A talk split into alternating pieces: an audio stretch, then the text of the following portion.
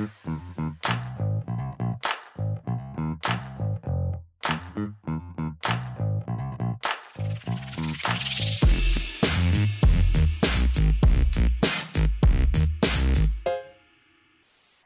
Julie! Bonjour! Merci d'être avec moi. Tu devais être ma première invitée euh, pour un tournage extérieur du podcast. On voulait essayer ça.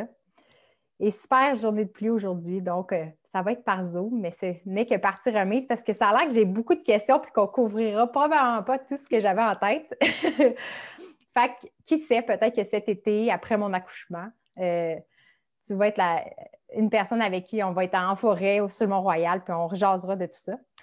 Euh, je cherchais il y a plusieurs mois, en fait, l'année passée, quelqu'un qui s'y connaissait sur le design actif, naturel pour faire bouger les enfants à la maison. J'avais posté ça dans un groupe d'éducation euh, pour les enfants, puis tu t'étais manifesté. Euh, j'étais super heureuse parce que je ne savais pas par où commencer. puis ces questionnements-là de comprendre comment on crée un environnement pour l'épanouissement de l'enfant, ça reste et euh, c'est ça qu'on va grandement parler, globalement parler aujourd'hui.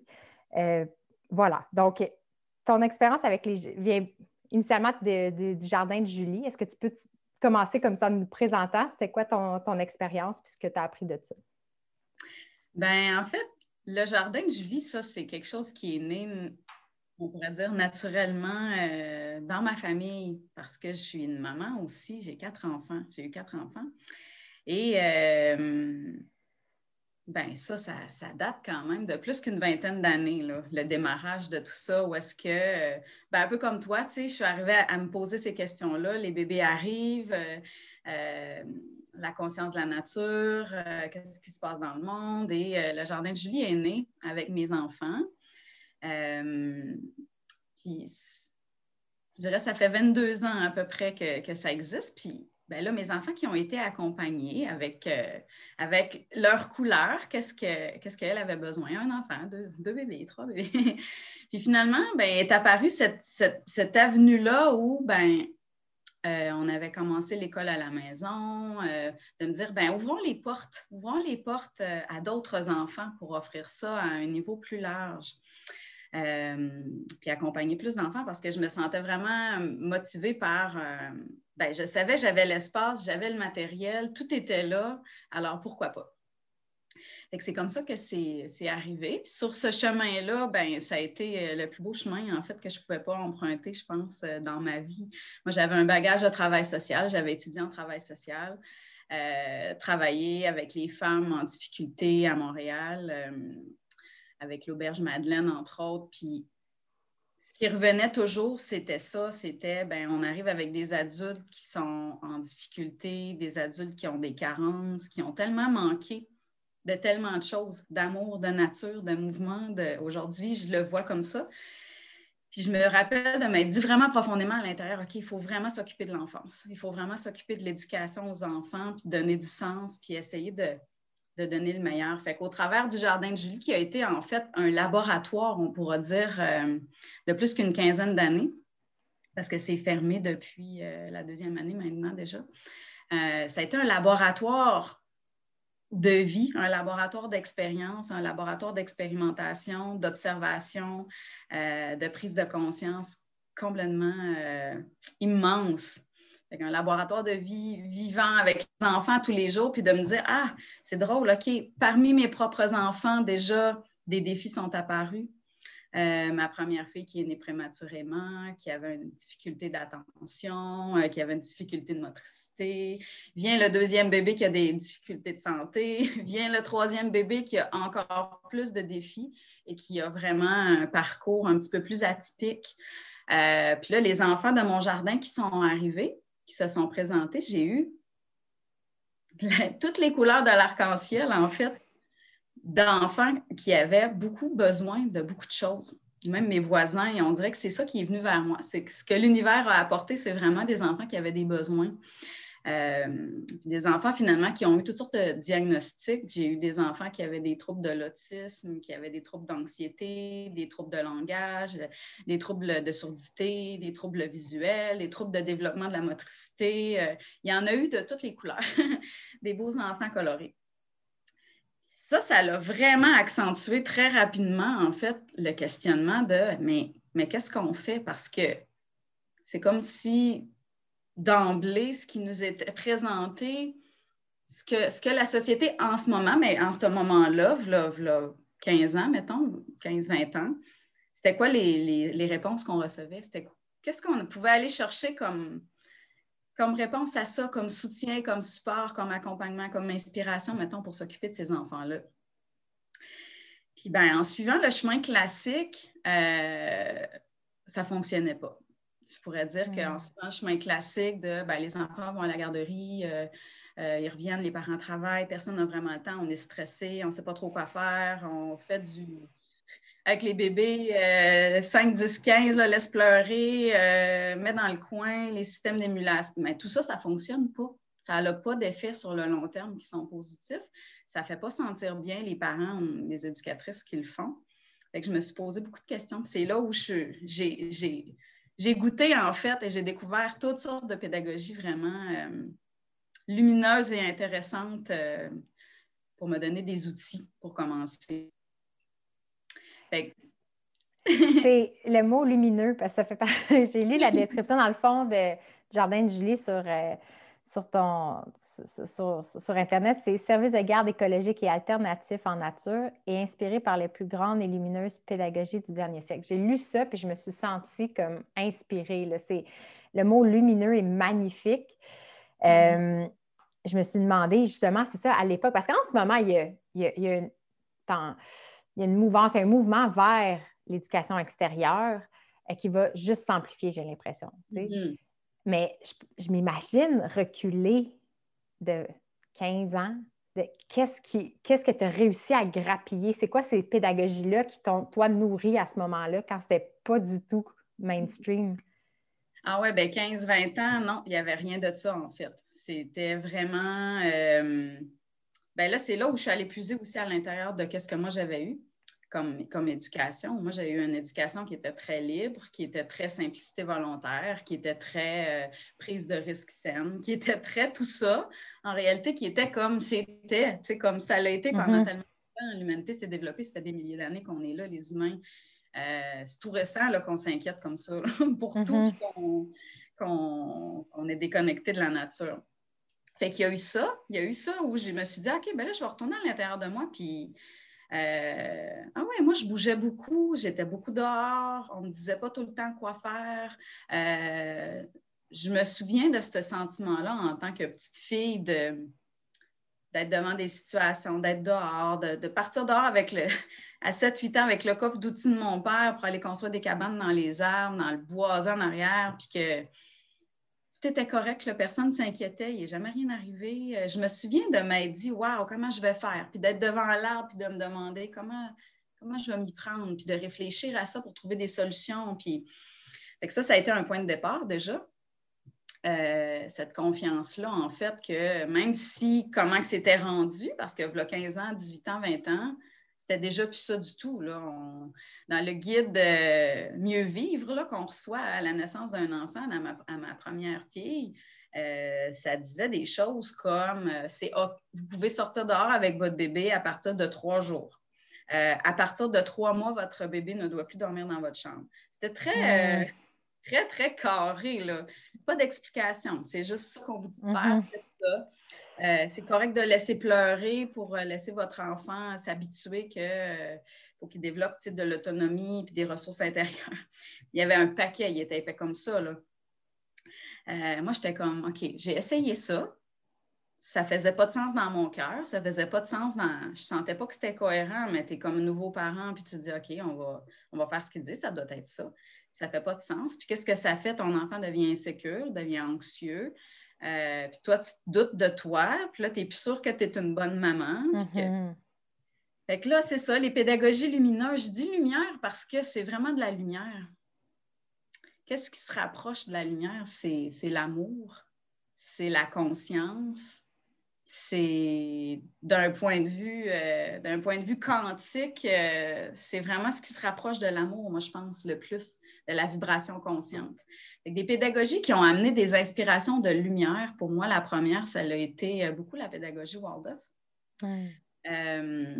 et d'un bouquin que ma mère a trouvé par hasard dans une friperie. On ne connaissait pas du tout ça, qui s'appelait L'éducation de l'enfant de Rudolf Steiner. Et j'ai commencé à lire ce livre-là. Et, ça l'a fait comme Oh, attends peu. OK, il y a vraiment là quelque chose qui vibre avec ce que je ressens. Je ne savais pas pourquoi. Je ne savais pas pourquoi que ça me faisait cet effet-là, mais ça faisait vraiment du sens. Par exemple, euh, ben, l'enfant euh, a, son âme et son chemin et euh, on doit vraiment être en, en gratitude, en émerveillement envers lui. Déjà, ça, c'est comme une idée de base un peu. Que son développement se fait selon euh, quelque chose de très, très, très sensible et de très délicat et, de l'émerveillement, de la sensation de rêve, tranquillement l'émergence d'une pensée un peu plus organisée, les émotions là-dedans, euh, puis là, lui, ben, sans dire ces mots-là, en fait, c'était de la simplicité parce que c'était très peu de choses. Lui, quand il parlait de, l'éducation, par exemple, il amenait des idées de ben, l'importance des comptes, euh, mm. l'importance des matières naturelles, que l'enfant terrestre qui arrive sur sa planète Terre puisse toucher déjà à la terre, au sable, aux mm-hmm. arbres, dès son plus jeune âge. Ah ouais, ça, ça vibrait vraiment. Je me suis dit, ça, c'est sûr, ça fait du sens. C'est puis, à ce moment-là, ben, qu'est-ce qui était à la mode? C'était pas ça du tout. Là. C'est euh, les jouets à bébelles, les bébelles en plastique, les jouets à batterie, euh, les choses qui font du bruit, euh, la surabondance d'équipements qu'on pouvait se procurer pour un bébé, de sièges vibrants, de balançoires, de tous les sièges pour s'asseoir, les coussins pour se tenir assis, les gros tapis, il y en avait tellement, tellement, tellement. Fait que lire ça, la pédagogie Waldorf, qui est vraiment une pédagogie euh, qui m'ont inspiré beaucoup au, démarrage de, de, ce mm un peu alternatif, beaucoup alternatif finalement. Euh, Mais je suis contente de le découvrir parce que, tu sais, le Waldorf, Montessori, mettons sur Pinterest, moi, je vois le bout de la ligne qui est les bébelles. Tu sais, les nouvelles bébelles certifiées Montessori, certifiées Waldorf. Puis ça, je pense que c'est un risque de dérive dans beaucoup d'idéologies qu'on s'attaque à la on focus sur l'aspect matériel parce que ça nous sécurise d'acheter des, choses sans connaître en fait ce que tu as nommé qui est les croyances profondes ou les prémices pour une nouvelle vision du monde. Puis c'est ce que j'ai constaté en faisant des recherches sur, euh, sur l'enfance, qu'on a inversé, les, on dirait, les, temps de développement. au début, on dit qu'un bébé doit être autonome et indépendant. Puis dès que l'enfant vieillit un peu, on lui enlève son autonomie puis son indépendance comme s'il était fragile, puis on le surprotège. Alors que j'ai comme réalisé en lisant des études anthropologiques que c'est l'inverse. Le, bébé au début, une fois qu'il est sorti du ventre, est encore comparativement à toutes les espèces animales, le plus vulnérable qui, il a besoin d'être protégé. Mm-hmm. Puis à un certain âge, il est déjà, il, peut il est un être autonome qui peut, euh, même dans les tribus, j'ai trouvé un article qui s'appelait Playing with Knives. Je ne sais pas si tu en as entendu parler. C'est sur, euh, c'est pour promouvoir l'apprentissage autodirigé. Puis ils ont des photos d'enfants qui, je pense qu'il n'y a même pas un an, qui ont un couteau dans la main dans des, dans des, mettons, dans des tribus amazoniennes ou quoi que ce soit. Parce que les enfants, c'est permis pour eux de jouer avec des choses qu'on juge, nous, absolument risquées et impensables. Parce qu'il dit c'est comme ça que tu lui donnes du pouvoir, c'est que tu l'exposes à des choses, puis il devient apte à maîtriser son environnement puis ce qui l'entoure au lieu de. En tout cas, fait, que les prémices que tu amènes de dire est-ce qu'on voit l'enfant comme un être fragile mm-hmm. ou euh, un être indépendant, c'est ça le mix bizarre aussi, là, c'est comme, il faut qu'il soit indépendant émotionnellement, mais il est fragile. Fait qu'il ne faut pas qu'il joue dehors tout seul. En tout cas, mais bon, fait que ça me ah, parle. c'est super bon ce que tu soulèves. Puis, euh, mon Dieu, ça, amène beaucoup de. Ça m'amène beaucoup de choses que j'aurais envie de dire par rapport à ça. Mais, mais notre culture, si on ramène ça vraiment, euh, le BA-BA de ça, c'est que notre culture est vraiment. C'est une, culture capitaliste de consommation, d'appropriation, puis de performance, de comparaison. Tout est axé sur ça. On veut, on met nos enfants au monde et tout de suite, on veut les voir devenir rapidement mm-hmm. autonomes et indépendants. Puis il y, a, beaucoup de pression qui est mise sur ben, quand est-ce qu'il va marcher à quatre pattes, quand est-ce qu'il s'assoit, quand est-ce qu'il fait ça. Puis comme si le plus vite qu'il faisait, le mieux ça montrait en fait mm-hmm. qu'il avait une forme d'intelligence bien développée, puis que cet enfant-là allait super bien. Euh, alors que d'un point de vue neurologique, euh, ça ne tient pas la route. Ça ne tient pas la route d'un point de vue neurologique. On ne souhaite pas que l'enfant passe des étapes le plus rapidement possible, parce que ça, d'un point de vue neurologique, je vais en reparler tantôt, mais ça va avoir vraiment des effets sur le long terme. Il va y avoir des mm-hmm. manques. Euh, mais notre culture est comme ça. Notre culture a. Puis qu'est-ce qui est en dessous de ça? C'est la peur. C'est vraiment la mm-hmm. peur.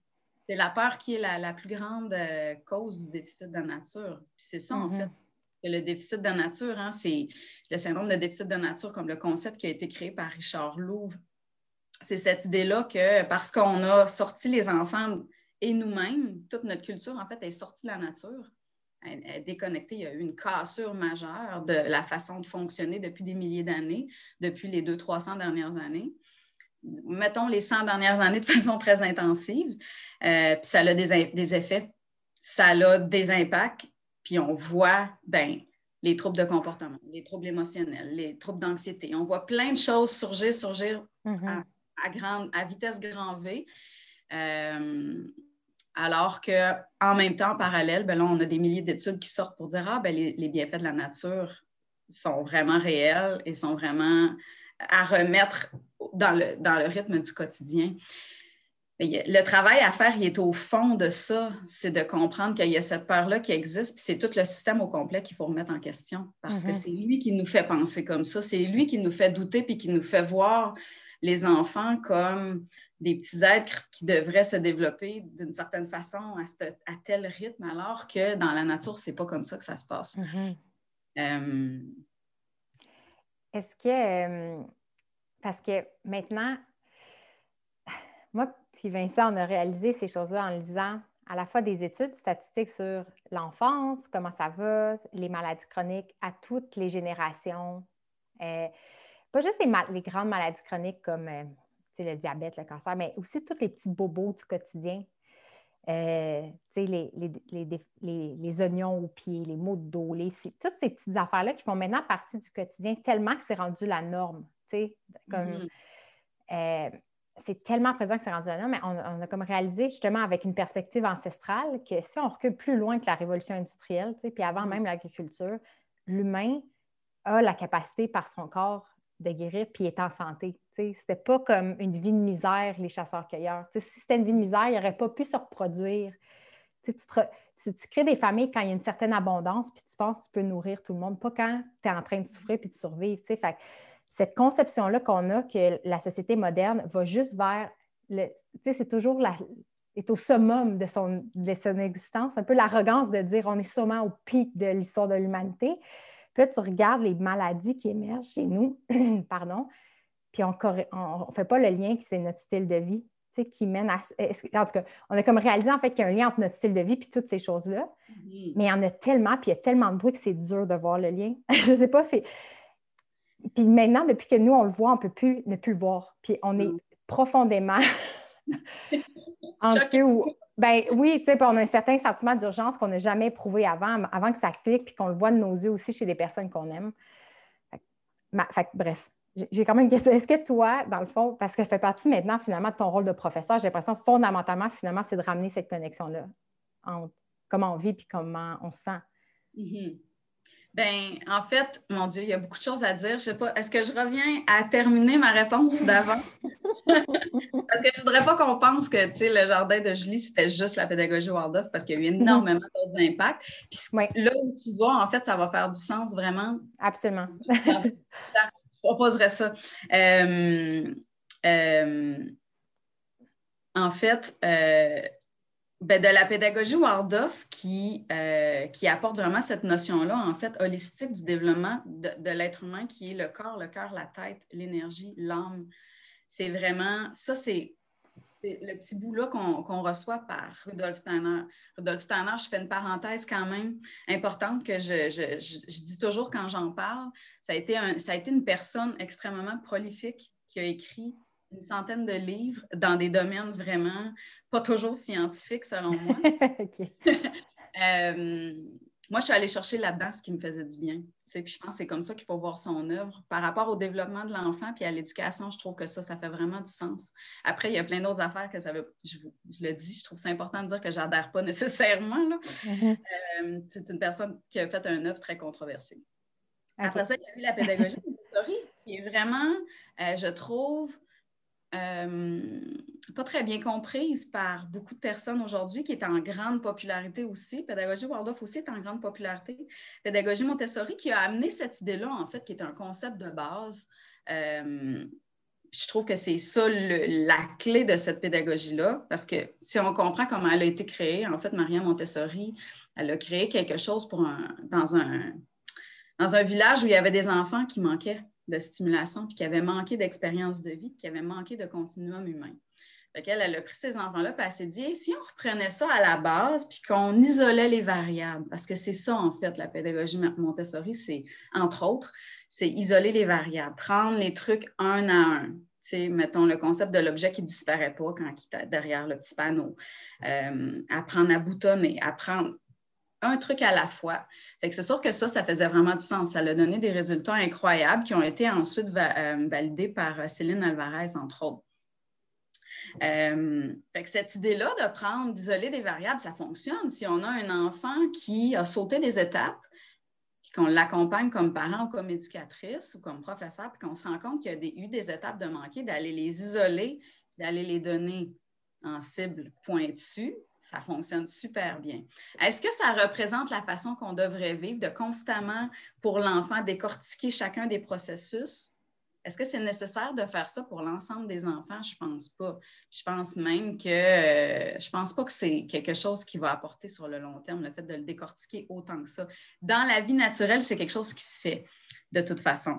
Euh, après, il y a eu plein d'autres pédagogies lumineuses, des, pédagogies de lumière. Euh, Frenet qui a apporté cette idée-là de la coopération, de se mettre ensemble, la démocratie directe, euh, permettre aux enfants d'avoir une voix, euh, de travailler ensemble sur des projets. Déjà, le multidisciplinaire, il y avait vraiment le travail en équipe.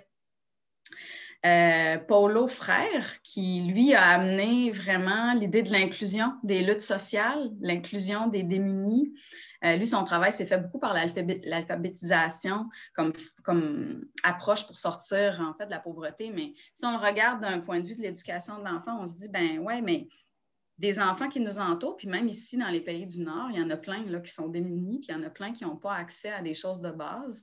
Puis on veut, dans notre approche de l'enfant, être inclusif. Un peu comme la permaculture où on veut inclure, on veut, on veut pas mm-hmm. On veut vraiment inclure tout ce qu'on n'avait pas vu, qu'on n'avait pas compris, qui pousse de façon imprévue, puis, observer, puis voir qu'est-ce que c'est son rapport dans l'ensemble, parce qu'il y a toujours des liens, en fait.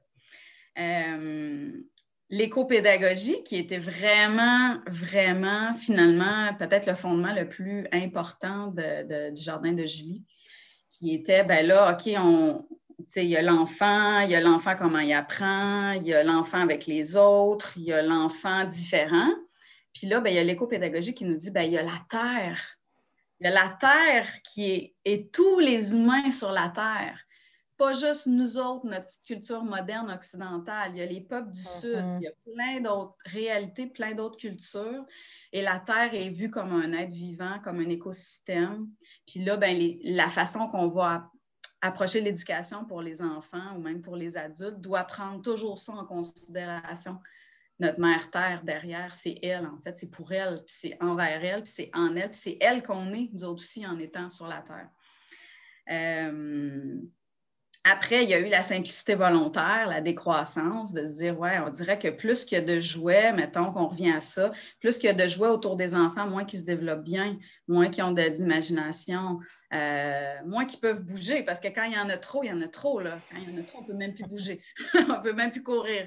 Euh, et la pédagogie anarchiste, qui a vraiment euh, aussi teinté grandement beaucoup le, jardin de Julie, ma, mon rôle de mère, euh, qui dit en fait, puis là, ben, c'est drôle, la pédagogie anarchiste, l'anarchie, ça fait réagir. ce n'est pas le chaos, ce n'est pas le désordre, c'est le contraire, en fait. C'est l'ordre qui se fait de façon harmonieuse sans qu'il y ait la présence d'un chef, sans qu'il y ait la présence d'une autorité qui va dire à tout le monde comment faire. Mm-hmm. c'est l'ordre qui se crée par le milieu lui-même au travers de ces, de ces, ces, personnes qui sont dedans, on va dire. Euh, fait que ça, ben, c'est de la démocratie directe en réalité. Fait que comment on fait avec les enfants sans être une autorité au-dessus d'eux qui, est censée savoir de quoi ils ont besoin, qui est censée deviner constamment qu'est-ce qu'ils doivent faire, comment ils doivent se comporter, comment ils doivent se tenir, comment ils doivent parler, à quel jeu doivent-ils s'intéresser, quand, à quel moment, pendant combien de temps, euh, etc. Fait ça, c'est vraiment, vraiment, vraiment intéressant.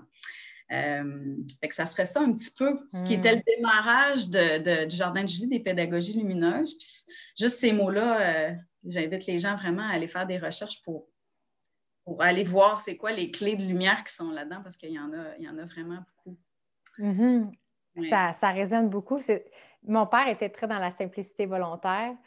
Je pense qu'aujourd'hui, ça s'est imprégné dans le minimalisme, sais, qui, a, un côté euh, qui aussi tend des fois vers la consommation d'une autre façon. En tout cas, mais c'est ouvert. Euh, en tout cas, on n'ouvrira pas cette parenthèse.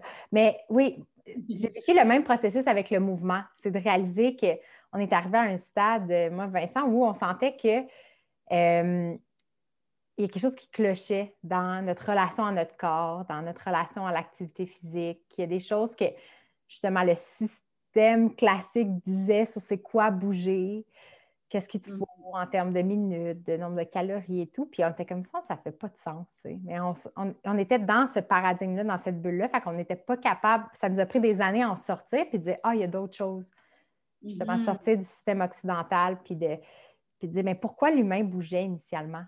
au lieu de dire qu'il faut juste dépenser des calories, c'est pourquoi l'humain bouge? Puis on se rend compte qu'avant, le mouvement humain faisait partie du quotidien parce que c'est ce qui te permettait de, vivre, de te nourrir, mm-hmm. de jouer, de communier avec les autres. C'est de, bouger, c'est aussi des moments de célébration par la danse, création d'outils. Euh, puis nous aussi, on a fait un peu ce processus-là. Fait qu'on dirait que t'entends, ça me rassure parce que je me dis, oh my God, mon esprit, des fois, semblait être tellement éparpillé, mais il faut ça pour recréer du sens à partir d'idées d'autres personnes qui ont des œuvres mm. fantastiques, puis juste essayer de créer un nouveau tout cohérent. Fait que chapeau d'avoir fait ça pendant des années.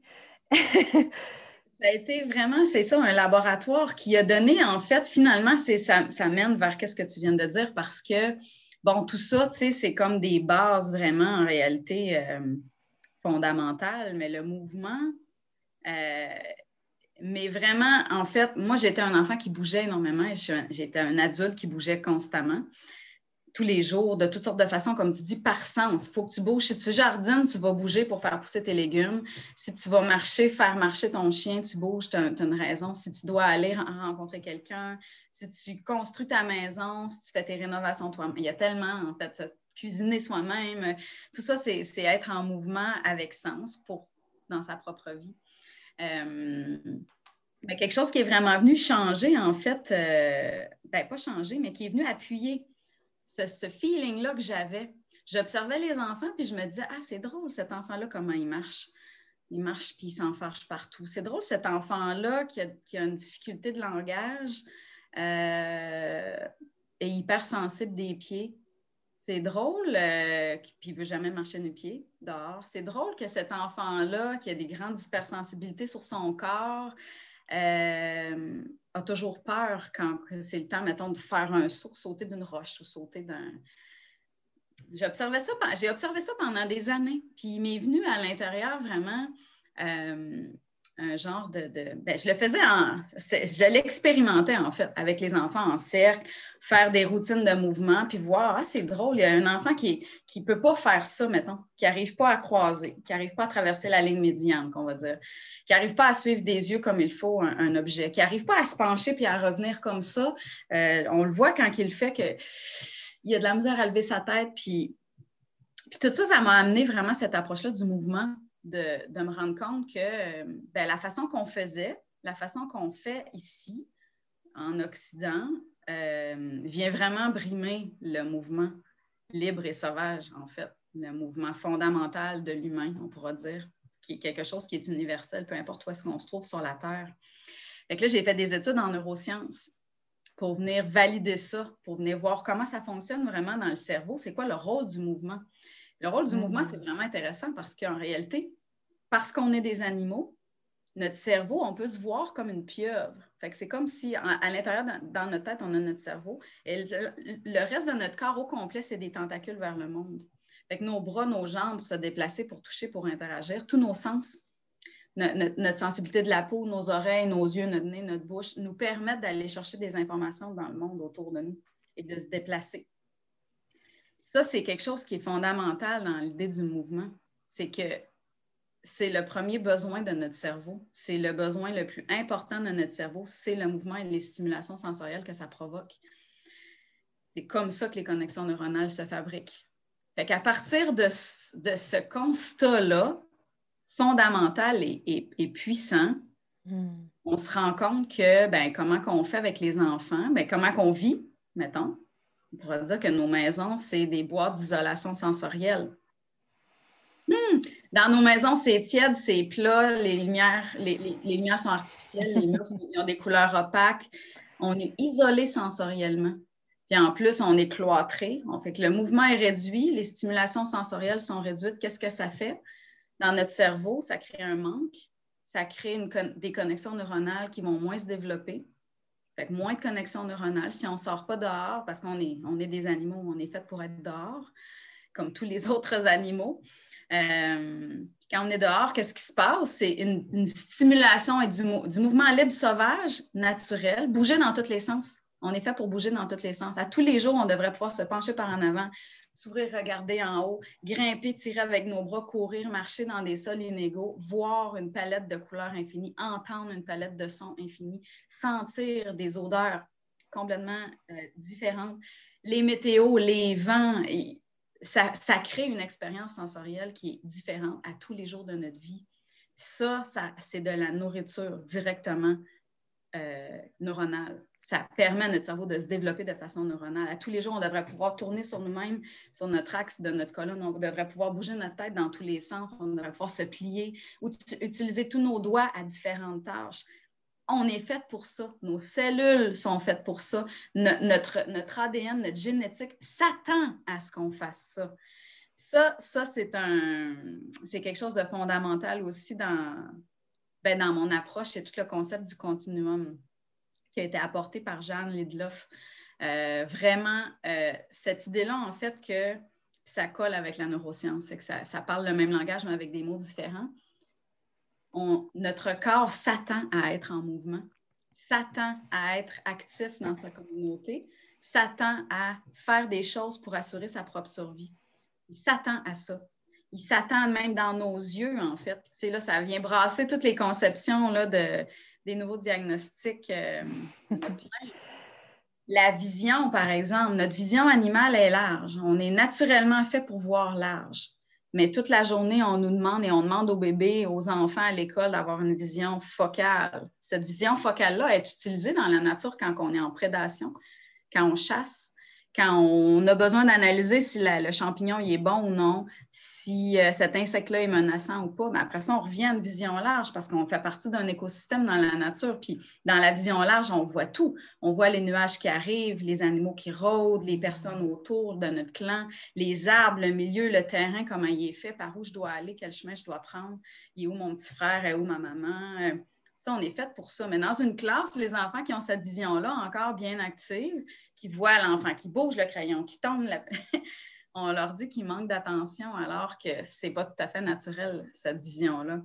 Mm-hmm. À long terme, elle, est très naturelle à court, pour des courtes périodes, mais pas naturel de l'avoir euh, sur le long. Mm-hmm. Dans toute l'approche du jardin de Julie, dans l'approche de l'éducation à l'enfant, il y a cette notion-là fondamentale du mouvement qui est, qui est on ne peut pas passer à côté, en fait. C'est tout à fait loin des calories ou des, même des, De toute la façon qu'on peut le voir, en réalité, c'est que l'enfant doit bouger, l'adulte doit bouger, puis jusqu'à la fin de la vie, on doit bouger. Même les mhm. personnes âgées, le plus possible, le plus longtemps possible, c'est important de conserver euh, le mouvement. Comment est-ce que. Parce que là, je t'écoute, puis je trouve ça absolument magnifique, puis moi, je suis déjà une convaincue de ça. Tu, tu parles, puis pour moi, c'est de la musique à, mes oreilles parce que ben, malheureusement, le paradigme dominant, c'est une vision très mécanique. Mm-hmm. Euh, il y a une vision aussi très de performance, tu sais, souvent ancrée, tu sais, oui, le sport de performance, mais aussi d'ancrer, de dire faut bouger parce que l'enfant va être meilleur à l'école. Tu sais que c'est, pas juste bouger pour bouger, c'est parce que la finalité, c'est encore une fois ce chemin-là que l'enfant doit suivre dans la vie, puis qu'on ne veut pas perdre une minute. Fait que s'il bouge pour du loisir, oui, il faut qu'il y ait du fun, mais il faut que ça faut que ça paye en bout de compte, il faut qu'il soit meilleur en maths. Tu sais, ce, lien-là, des fois, qui se fait. Euh, quand on est dans ce paradigme-là, comment est-ce que toi, tu as réussi à euh, partager ta vision à d'autres personnes qui n'étaient pas dans le même, qui ne voyaient pas encore toute la richesse du mouvement? Euh, ben, je pense que ce qui aide, en fait, qu'est-ce qui nous aide comme, comme adultes à, à comprendre ça, c'est de sortir beaucoup de cette il y a plusieurs, mon Dieu, la réponse, ça peut être longue à ça, mais c'est, on est habitué de penser en termes de spécialisation, de mettre des choses dans des boîtes. Puis ça nous sécurise de mettre les choses dans des boîtes, de dire, ben, tu sais, cet enfant-là, mettons, a des troubles euh, en mathématiques, on le met dans une boîte. Puis là, ben ouais, tu sais, euh, cet enfant-là ça, on le met dans une boîte. C'est déjà, c'est d'en prendre conscience. Puis déjà, je dirais, ben ce qui fait pour tout le monde, qui est, quelque chose qui est peut-être la porte d'entrée pour tout le monde, ça serait la, pleine conscience, c'est de prendre conscience. C'est la première chose. Fait que monsieur, madame, tout le monde, moi, toi, n'importe qui, c'est de prendre conscience de ce qui est en train de se passer, de prendre conscience de comment on isole les choses puis qu'on met des spécialités séparées. En réalité, la nature n'est pas comme ça. Fait que si on veut ramener ça à la nature, c'est quoi la nature? Ben, c'est quoi la nature? C'est tout, c'est l'univers au complet. C'est l'univers avec tout ce qui comporte, tout ce qui est dans le cosmos, c'est la nature. Notre planète, c'est la nature. Notre, pays, c'est la nature. Notre clan, c'est la nature. Tout, nous, on est la nature. Si on veut essayer d'enligner un petit peu une, une, réflexion par rapport à ça, par rapport à comment on, comment on fait ce chemin-là à partir de maintenant, alors qu'on mettons qu'on n'a pas encore pensé à toutes ces choses-là, on se dit, ah ouais, ça fait du sens, mais je fais quoi? Je fais comment? Ben, juste s'inspirer par la pleine conscience. La pleine conscience, c'est quoi? C'est prendre conscience. Prendre pleinement conscience que la nature est autour de nous, qu'elle est un écosystème, puis qu'on est une partie de cet écosystème-là. On n'est pas une entité séparée. On n'est pas à l'extérieur de la nature et on essaie d'y retourner. On fait partie de la nature. Par qu'est-ce qu'on est? On, on est dans les interrelations déjà de l'écosystème de la nature. C'est juste qu'on ne le voit plus parce qu'on n'en a pas conscience, parce qu'on ne se l'est pas mm-hmm. fait dire, parce qu'on n'a pas grandi là-dedans, parce que nos parents, peut-être, qui nous disaient touche pas à ça, c'est sale, prends pas les verres de terre, arc, euh, rentre pas les roches dans la maison, c'est pour dehors, puis touche pas à ça, puis fais pas ci, puis fais pas ça. C'est pas de notre faute. Cette cassure-là, ça fait plusieurs générations qu'elle existe. Mm-hmm. La cassure avec la nature. Fait que déjà, de se poser la question, en fait, d'accepter que c'est comme ça, puis de se dire, OK, je vais prendre un temps pour essayer d'observer puis de voir les liens, puis de se détacher de la pensée, de la pensée fermée qui. C'est un écosystème, c'est un ensemble de relations. Dans cet écosystème-là de la nature, il y a nous, il y a les animaux, il y a les plantes, il y a les champignons, il y a un paquet de choses, puis chacun a sa place de façon super importante tu peux pas, si tu enlèves un des éléments, c'est comme la chaîne alimentaire, mais d'une façon en 3D, si tu enlèves un mm-hmm. élément, ça va avoir des répercussions sur l'ensemble. Euh, puis c'est l'anxiété beaucoup qui nous fait vouloir attendre toujours des résultats. On, espère mm-hmm. toujours faire quelque chose puis voir un résultat. Tout de suite, on trace une, conclusion par rapport à ça. Ah, ça n'a pas marché, c'est pas bon. Euh, ou ça a fait ça. J'imagine que c'est ça qu'il faut faire. Euh, un peu comme un jeu d'échecs en éducation, c'est intéressant de se dire, ben, pour quelle raison je le ferais?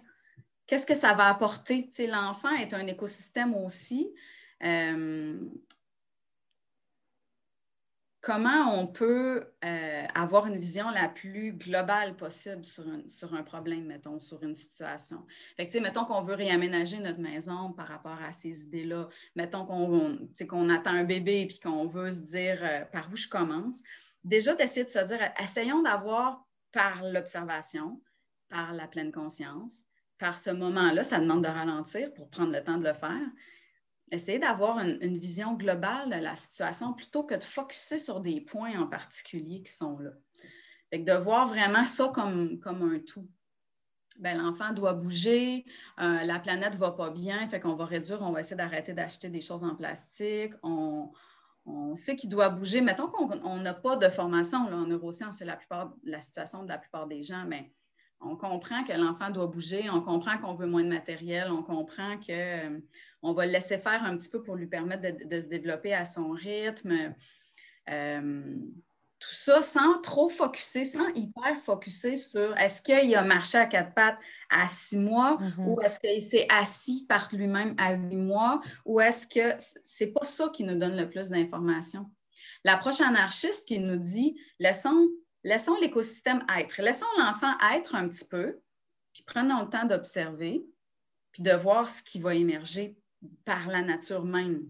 Puis ça, c'est vraiment intéressant parce que ça nous donne vraiment, vraiment beaucoup d'informations. Mais pour pouvoir faire ça, il faut pouvoir, faut pouvoir l'observer. Par exemple, la motricité libre. Mettons, ça, c'est un mouvement aussi qui, est vraiment en croissance. La motricité libre, l'enfant, on l'accompagne, mais on ne le force pas dans ses étapes.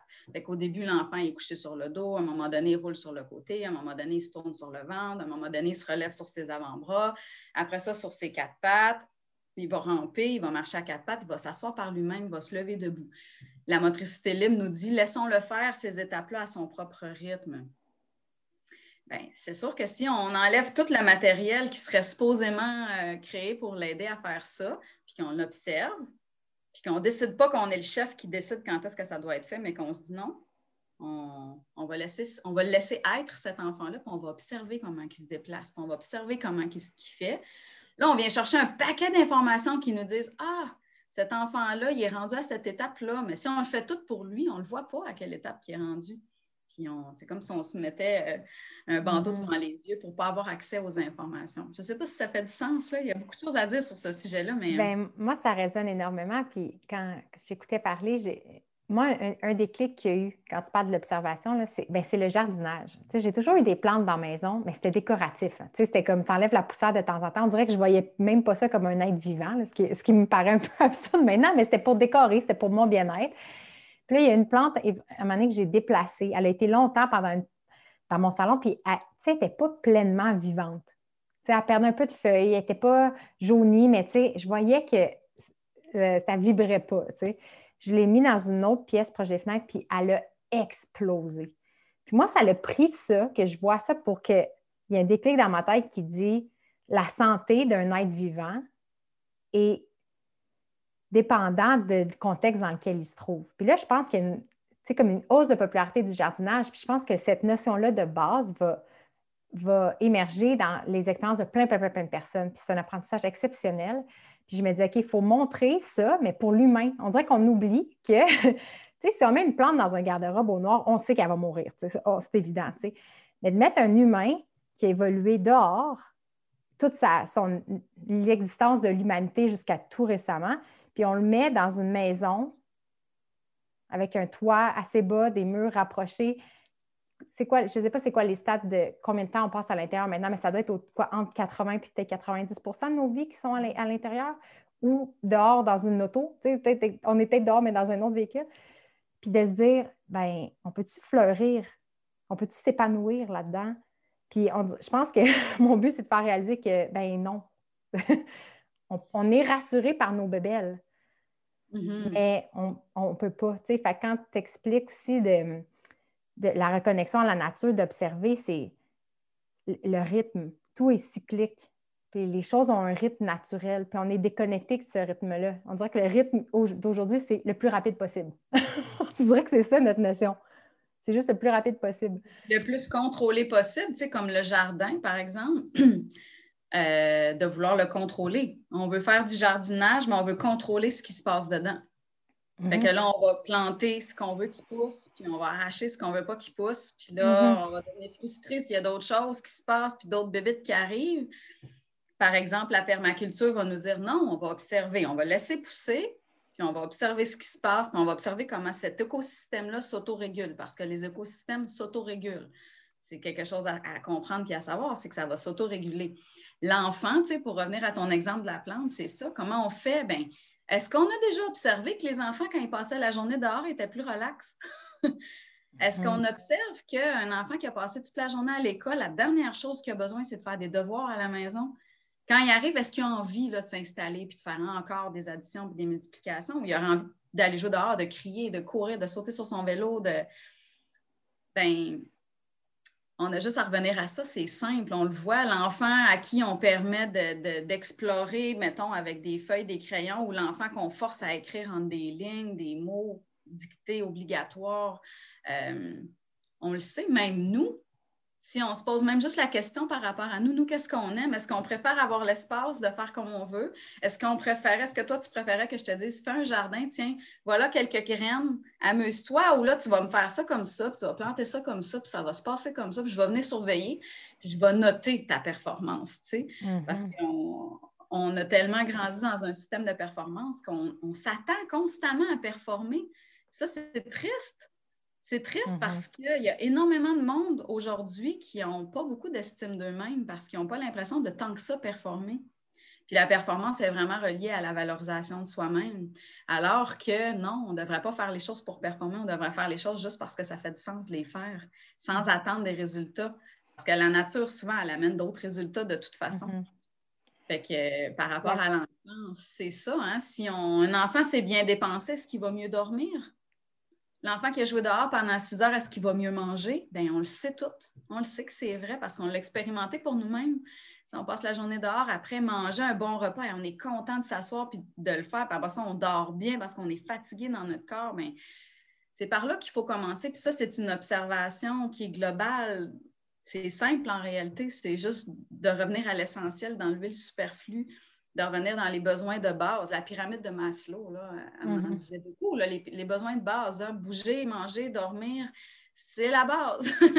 c'est vraiment la base pour pouvoir arriver éventuellement à, l'épanouissement personnel. Mais c'est des choses qui semblent optionnelles.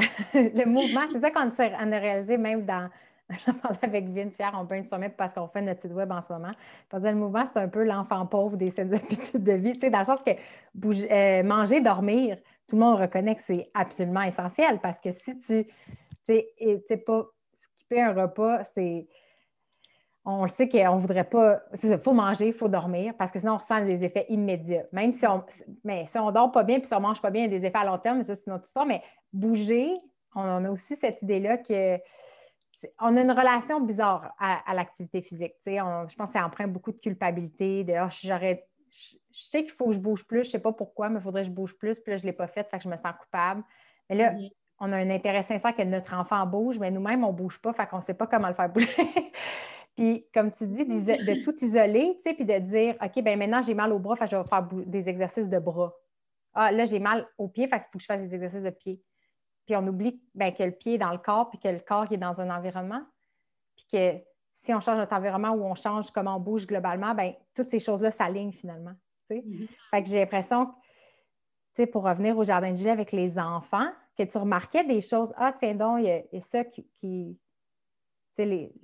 l'axe des bras. Mon intuition, c'est que tu as changé quelque chose, puis il y a plein de choses chez l'enfant qui s'est amélioré. Je ne sais pas si tu as des témoignages, genre des exemples comme ça. Finalement, il y, a une chose qui te qui est perçue qui a capté ton attention, mais holistiquement, plein de choses se sont bonifiées de par ton approche. Bien, ce qui, là où je me suis mis vraiment à agir de façon plus thérapeutique parce que j'avais des enfants qui avaient vraiment des besoins plus grands, qui avaient vraiment des difficultés motrices euh, d'organisation spatiale, mettons. Euh, c'est vraiment la stimulation sensorielle. En fait, la stimulation sensorielle, c'est comme le cadeau qui vient avec le mouvement. Parce que quand on bouge, on ressent des choses. Fait qu'on ressent des choses au niveau de la proprioception, au niveau du système vestibulaire, si c'est une balançoire, mettons, au niveau de la peau, au niveau des capteurs, au niveau de, ce que ça fait dans notre corps. Si je tourne la tête, ben, je ne fais pas juste tourner la tête, mes yeux voient quelque chose d'autre aussi. peut-être que je n'entends pas les choses de la même façon si je suis dans la nature, mettons. Euh, fait que d'augmenter les stimulations sensorielles, c'est vraiment quelque chose qui est euh, qui tout de suite a fait un effet. Plus l'enfant est stimulé sensoriellement, par la nature, par la possibilité de bouger, par. On a vraiment besoin, puis c'est ça que je disais tantôt, notre, cerveau pieuvre et tout notre corps, en fait, c'est ça qu'il a besoin. Fait on le remet, puis qu'est-ce qu'on observe? Ah, les enfants se calment, l'organisation tranquillement se crée. Euh, il y a plus de patience, il y a plus de disponibilité, l'énergie est plus capable de se mobiliser envers une tâche. Ben, les effets de ça sont vraiment, vraiment grands, en fait, parce que c'est de la connexion neuronale. plus qu'on a de réseaux mm-hmm. neuronaux, plus qu'on a de connexion neuronale, plus qu'on est capable de faire des choses, plus qu'on a accès pleinement à ce qu'on est. Mm-hmm. Ça, ben, ça devrait être le but de l'éducation. Ça devrait, le but de l'éducation, ça devrait être de permettre aux enfants de devenir ce qu'ils sont pleinement, complètement en liberté de ce qu'ils sont, pas selon aucun moule, pas le moule Waldorf, pas le moule Montessori, pas le moule de rien. Ils devraient pouvoir devenir vraiment qu'est-ce qu'ils sont. Puis ça, ça passe par le mouvement. En fait, l'enfant apprend par le mouvement, apprend par les stimulations neuronales et toute la vie, on en a besoin. Puis comme tu dis, c'est drôle parce que c'est ça, manger, dormir, on le voit tout de suite. Le mouvement, on a été tellement déconnecté de ça qu'on est capable de passer des longues périodes de notre vie sans bouger, sans faire le lien que ça a augmenté notre anxiété, que ça a augmenté notre stress, que ça augmente nos maux physiques. Puis ça en prend des fois une bonne couche avant de se rendre compte. Puis combien de personnes, finalement, ben, se retrouvent dans des situations euh, d'urgence, de, problèmes cardiovasculaires. De, puis c'est là, c'est le médecin qui dit là, il faut que tu remettes le mouvement dans ta vie parce que là, tu ne tiendras pas le coup. Mm-hmm. Euh, c'est, il y a une expression de d'Oprah que j'adore. Euh, elle, disait Avant de crier, la vie murmure. Hmm. quand elle avait à son émission, moi, j'étais trop jeune là, au prime time de, son émission, mais je réécoute ses podcasts ou des émissions YouTube, puis elle va. Elle invite des fois des penseurs, des philosophes ou des écrivains, puis aussi des, des monsieur, madame, tout le monde qui ont des histoires exceptionnelles. Puis quand la personne arrive avec une histoire où, mettons, la, la mère euh, qui était alcoolique, qui a eu un accident de voiture avec ses deux enfants, puis qui ont failli mourir, puis que ça y a pris ça pour réaliser quelque chose, Oprah, tu sais, elle va sympathiser, puis elle va dire que, bon, heureusement, il ne s'est rien passé, mais elle va aussi poser des questions pour dire, avant cet événement-là, tu sais, avant le méga cri, qu'est-ce que tu entendais au fond de toi que tu n'as mm-hmm. pas écouté à maintes reprises? Puis moi, ça, ça m'a fait beaucoup réfléchir, puis c'est devenu un peu ma vision de la santé avant, tu sais, de voir maintenant les douleurs ou les maladies comme des messagers Mm-hmm. Euh, puis de me dire qu'est-ce qu'ils sont là pour me dire? Moi, j'ai ma relation, mon corps n'a pas passé par des problèmes physiques, euh, mais par l'anxiété. Euh, mm. Des grands troubles d'anxiété pendant longtemps. Puis ça m'a pris dix ans, justement, une quête de dix ans de santé, de comprendre qu'est-ce qui se passait. Puis maintenant, j'essaie de le voir comme quand je suis anxieuse, qu'est-ce que ça veut me dire? Qu'est-ce qui, qu'est-ce qui se passe qui fait que ça émerge en moi puis que ça me dit quelque chose qui cloche? Fait que, ça, c'est pas toujours pas le fun, mais au moins de le voir comme ça m'apporte quelque chose, puis ça m'oblige à me questionner, à observer. Ça, pour moi, ça, ça a vraiment changé ma vie. Fait qu'est-ce que, comment dire, ma, quête en ce moment, c'est de dire comment on peut amener les gens à avoir une vie saine avant que ça crie. Comment qu'on amène les gens à écouter les murmures? c'est un peu ça, parce que je sens que tu es sensible et intuitive, puis tu as vu ça chez les enfants, tu sais. Euh, puis tu as pu y répondre, en tout cas. Ben, c'est l'empowerment, c'est l'empuissancement de, de ce cheminement-là, en fait, par la pleine conscience qui nous amène à prendre conscience euh, qu'on est capable, qu'on peut, qu'on a du pouvoir sur notre vie, qu'on a un instinct qui existe. C'est absolument pas logique que tous les animaux auraient un instinct de survie et pas nous. Il est mm. là, l'instinct de survie. C'est juste qu'on n'a pas appris à l'écouter. Mais il est là. Ce murmure-là, il existe. On les a. On les a, ces messages-là à l'intérieur. C'est par la pleine conscience qu'on va pouvoir les observer. La pleine conscience, elle a été reconnue par le Collège des médecins comme une méthode officiellement acceptée scientifiquement pour euh, les troubles de dépression, d'anxiété, de stress. Euh, ça, fait du, ça, fait, ça fait du pouce avec ce que tu dis parce que c'est ça, en fait, quand la situation devient grave, souvent c'est là qu'on s'arrête. Puis qu'on se dit, OK, il faudrait, faut faire quelque chose, mais c'est intéressant de se dire, OK, qu'est-ce qui était là juste avant? Ah, ben j'avais une sensation de OK, puis qu'est-ce qui était là juste avant? Ah, ben, je mm-hmm. commençais à me dire que qu'est-ce qui était là juste avant? Ah, ben j'avais espoir de, puis là, juste avant ça, je me disais qu'il faudrait bien que je m'entraîne. Puis là, juste avant ça, j'avais pris du poids. Puis là, juste avant ça, ben j'avais arrêté de faire du sport parce que je m'étais blessée. Puis là, là, on se rend compte, mais ça, c'est un exercice de pleine conscience. C'est un exercice de conscience de, regarder les choses en face sans les transformer, puis tranquillement, de se réapproprier ce pouvoir-là, de se faire confiance, de, s'écouter, d'avoir de se donner cet espace-là où on, laisse une place à cette intuition-là, à cet instinct de protection-là qui est en nous, qui est vraiment en nous, cet instinct de, protection-là, de préservation. Mm-hmm. Euh, qui est dans nous très jeune. Il est, vraiment, c'est une force primaire chez le bébé qui est très vulnérable, mais qui a un instinct très fort de développer pour, se, pour, rester en vie, en fait, pour survivre. Euh, J'imagine que ça passe par sa capacité à connecter avec un adulte. Dans le fond, dans, dans le sens que, est-ce que, l'instinct de survie se manifeste par une volonté de communiquer puis d'interagir avec le monde? En tout cas, c'est. Ben, euh, je ne peux pas manuellement euh, aller chercher de la bouffe, là, tu sais.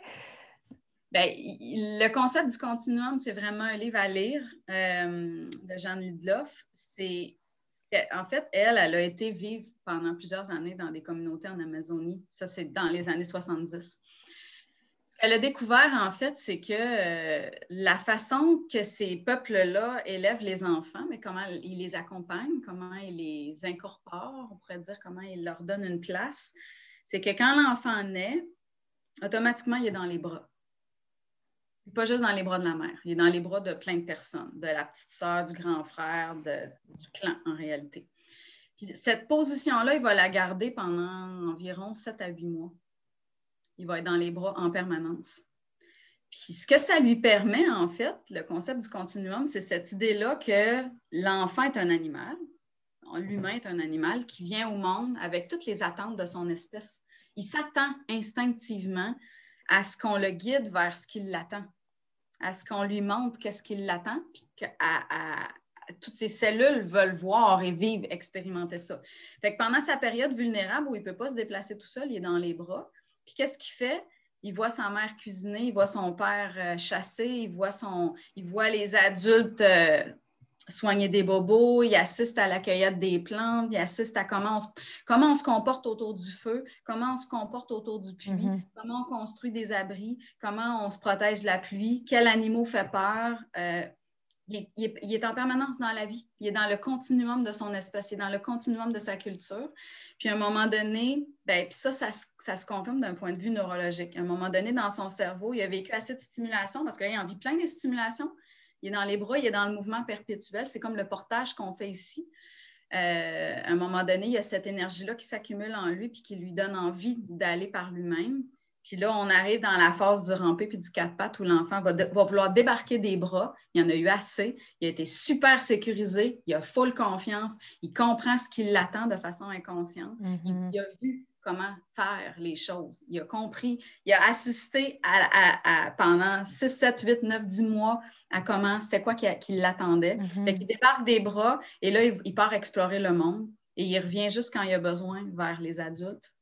Puis, euh, c'est fascinant. Elle dit, ben, par exemple, dans cette culture-là, à 18 mois, les petits garçons font du tir à l'arc avec des vraies flèches pointues. Puis sur deux ans, elle dit c'est arrivé juste une fois. Puis ils n'ont pas de règles, ils n'ont pas de cible, c'est pas encadré par des règles, il n'y a rien qui est dit. Sauf qu'ils ont vu, ils ont vu les adultes se comporter avec des flèches et des arcs à 18 mois. C'est difficile en crime à imaginer dans notre culture qu'un petit enfant de 18 mois. Ici, on leur met des bottines parce qu'ils ne marchent pas encore assez bien. c'est complètement une autre vision. Mm-hmm. À cet âge-là, ces enfants circulent autour d'un puits qu'il n'y a pas de clôture, c'est un gros trou, il n'y a jamais personne qui tombe dedans. Ils font du tir à l'arc, ils se promènent, ils vont explorer dans la nature, ils savent quelles plantes ils peuvent manger, quelles plantes ils ne peuvent pas manger. C'est à 18 mois. Là.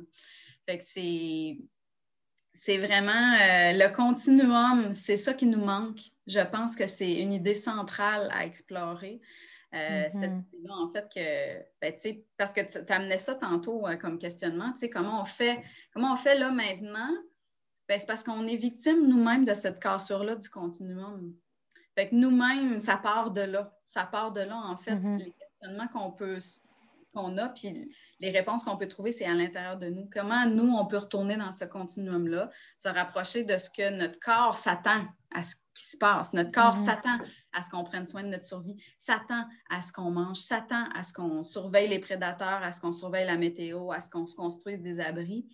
Euh, pas pour rien que les enfants, ils dessinent toujours des maisons. Ça fait partie du continuum, se protéger, construire un abri. Tous les animaux le font. Euh, Les cabanes. sais, juste de dire pourquoi on aime autant les cabanes. Oui. C'est même Vince, justement, dans notre réinvention du site web, on a une crise existentielle. Puis là, pour me calmer, parce que ça brasse des idées de dire en quoi est-ce que je crois dans la vie. C'est quoi mon message dans le monde? si je suis profondément inquiète de ce qui se passe parce que je vois des problématiques qui touchent des gens que j'aime, on, souffre quotidiennement de mots qui, sont évitables. Euh, mais je vais amener des solutions lumineuses. C'est vraiment le mot lumineux aussi m'interpelle énormément. Comment on amène des solutions lumineuses? Parce que nous, on, en voit, une abondance. Quand on se connecte à la nature, il y a un foisonnement qu'on veut voir émerger puis qu'on peut cultiver.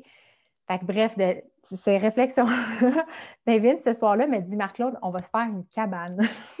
la semaine passée, il m'a fait une cabane avec des couvertes. On s'est mis des bougies.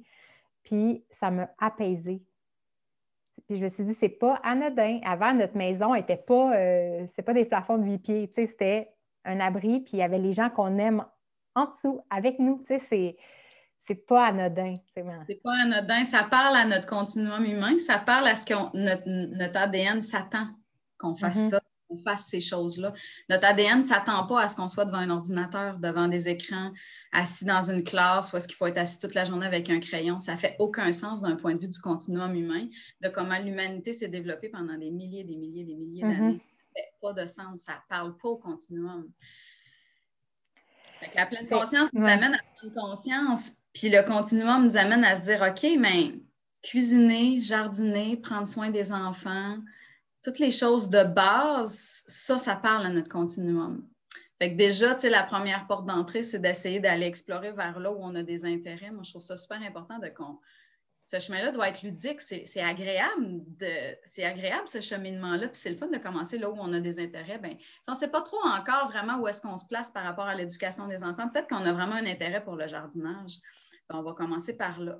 Puis là, quand on jardine, plutôt que de s'acheter plein d'équipements pour se protéger, on va voir comment on bouge, on va voir dans quelle position on est confortable, puis dans quelle position on n'est pas confortable.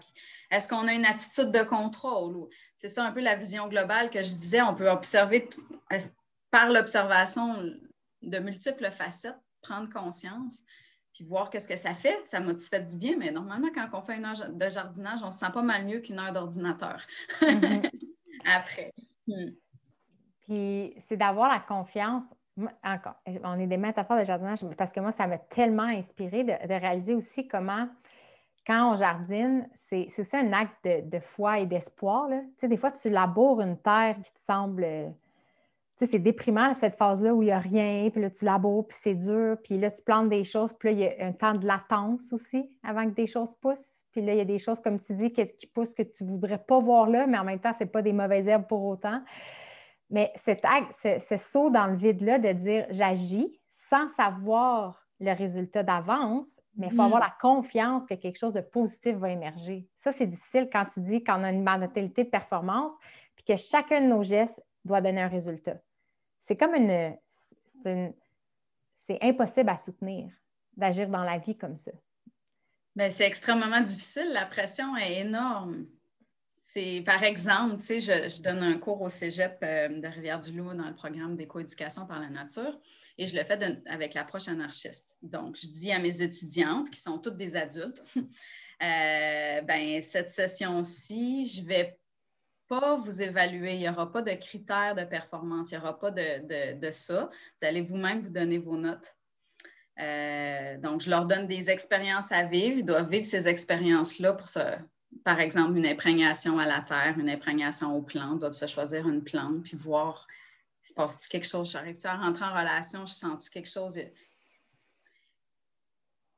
C'est très difficile pour la majorité. Ça fait en même temps sur le coup un Ah, wow! OK, il y a comme moins de pression. Puis après, dans les faits, on est tellement habitué que souvent l'anxiété monte de comme ouais, mais là, je vais-tu réussir? Mais là, ça va-tu va être comme tu veux? Ça va-tu, je vais-tu, je vais-tu passer? Si je le mm-hmm. fais comme ça ou si je le fais comme ça, puis on se rend compte à quel point c'est omniprésent dans notre façon de, de, penser, de, toujours le relier à un succès ou un échec, à une performance, à être suffisant, euh, être bon, avoir réussi, euh, c'est beaucoup plus facile à cause de la façon qu'on a été élevé de le faire avec des critères finalement, puis de se faire corriger par quelqu'un. Mais en même temps, il y a le paradoxe que souvent, hein, comment on l'a vécu souvent, mettons, à l'école, d'avoir fait un travail où on s'était vraiment investi, puis de ne pas avoir une note qu'on trouve qui reflète. Puis là, enfant va être comme. Puis les enfants vivent vraiment ça. Ah, tu sais, finalement, tu te sens poche parce que, ben, tu pensais hmm. que tu l'avais. En réalité, ton instinct, il était tout bien à sa place, mais là, tu te fais dire par l'autre que non. Puis là, tu ne crois plus en ton instinct. Puis des fois, tu n'as pas fait tant que ça d'efforts, puis tu as une super note, puis tu es valorisé faussement parce qu'en réalité, tu ne méritais pas cette note-là. Fait que là, tu as ton ego qui grandit. C'est. Euh, c'est vrai. Puis nous, ce modèle-là que nous, on a vécu, on le réplique avec nos enfants, en fait. Cette idée-là qu'il y a une ben autorité supérieure qui peut valider ou invalider ton travail constamment.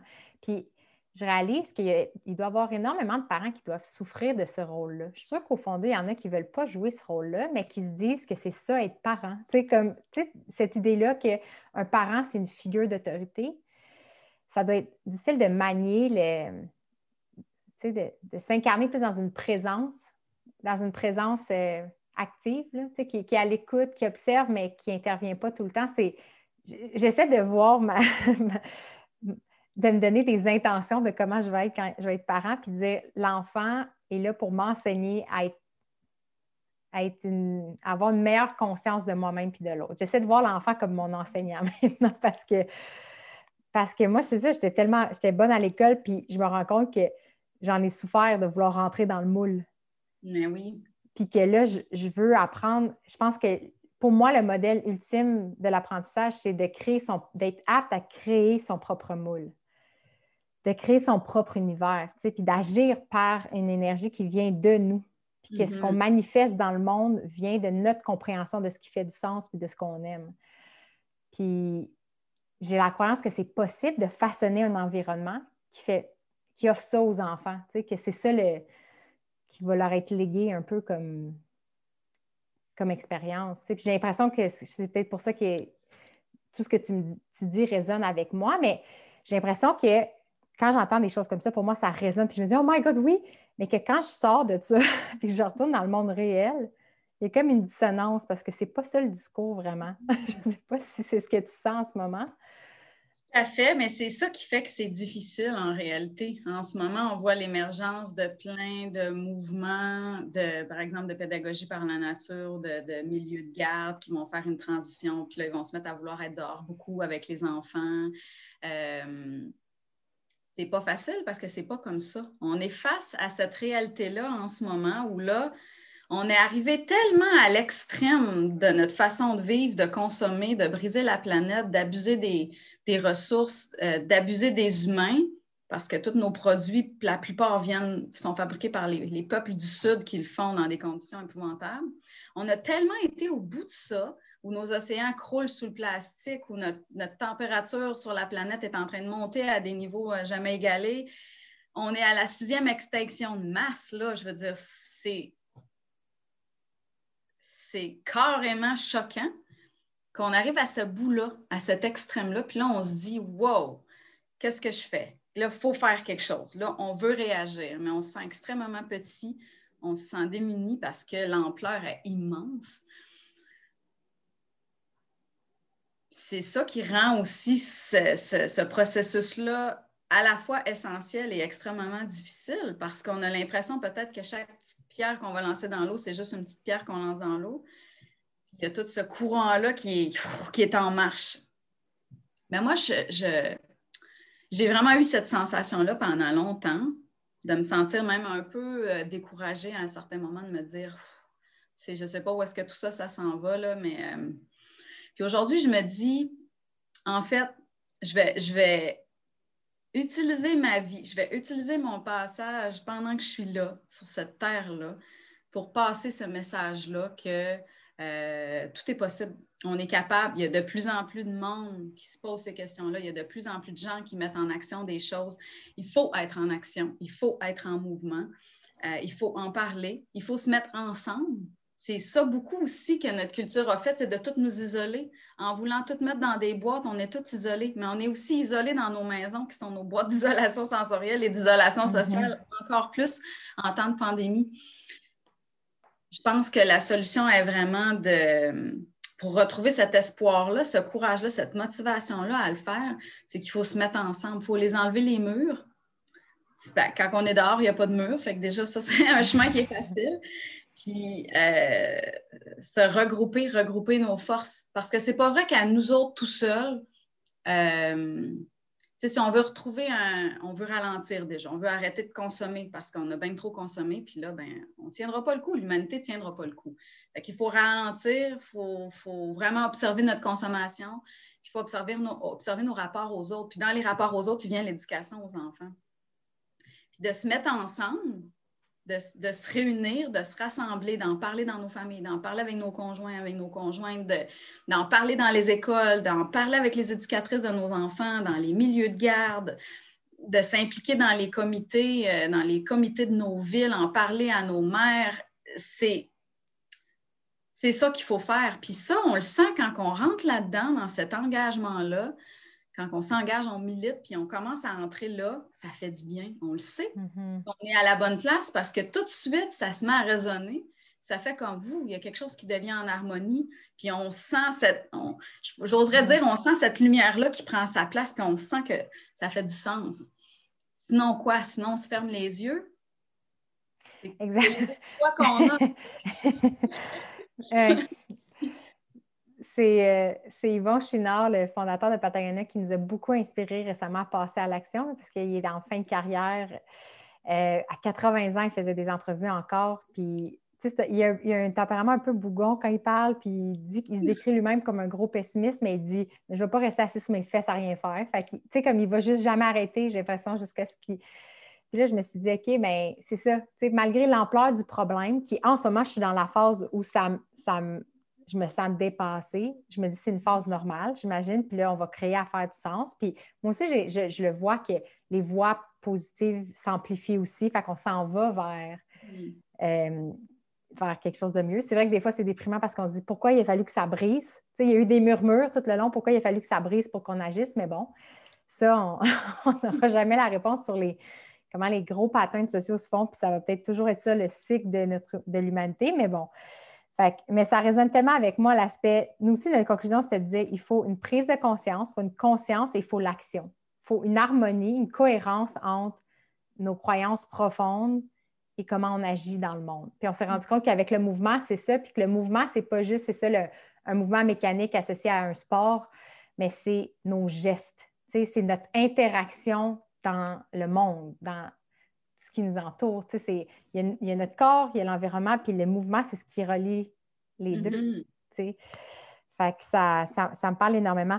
Fait quand tu reparlais tantôt de continuum, nous aussi, notre réalisation, c'est ça, c'est qu'il y a eu une brisure. Parce que j'ai lu un livre, euh, un, résumé de livre fascinant qui, qui, avait les mêmes conclusions que les mêmes observations que les enfants apprennent énormément parce qu'ils voient, puis que l'histoire de l'apprentissage, ce n'est pas l'histoire de l'éducation l'éducation, c'est ce qu'on a créé comme système, comme l'humain pour éduquer des, jeunes, mais que l'humain a toujours appris.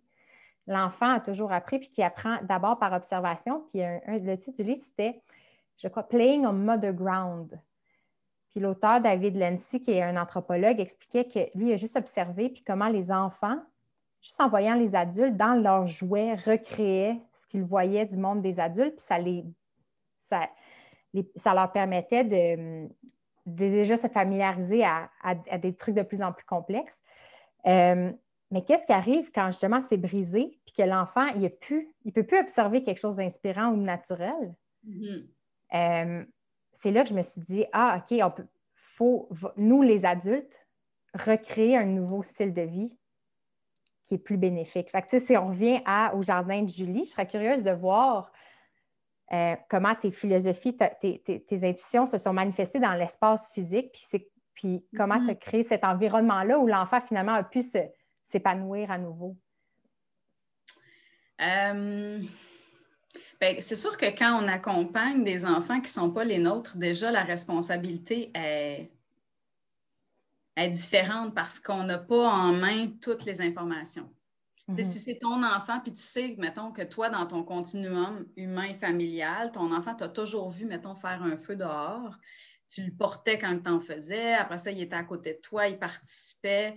Ton enfant n'aura jamais de problème autour du feu, il sait quoi faire, c'est une expérience du continuum humain millénaire, Mhm. il l'a appris.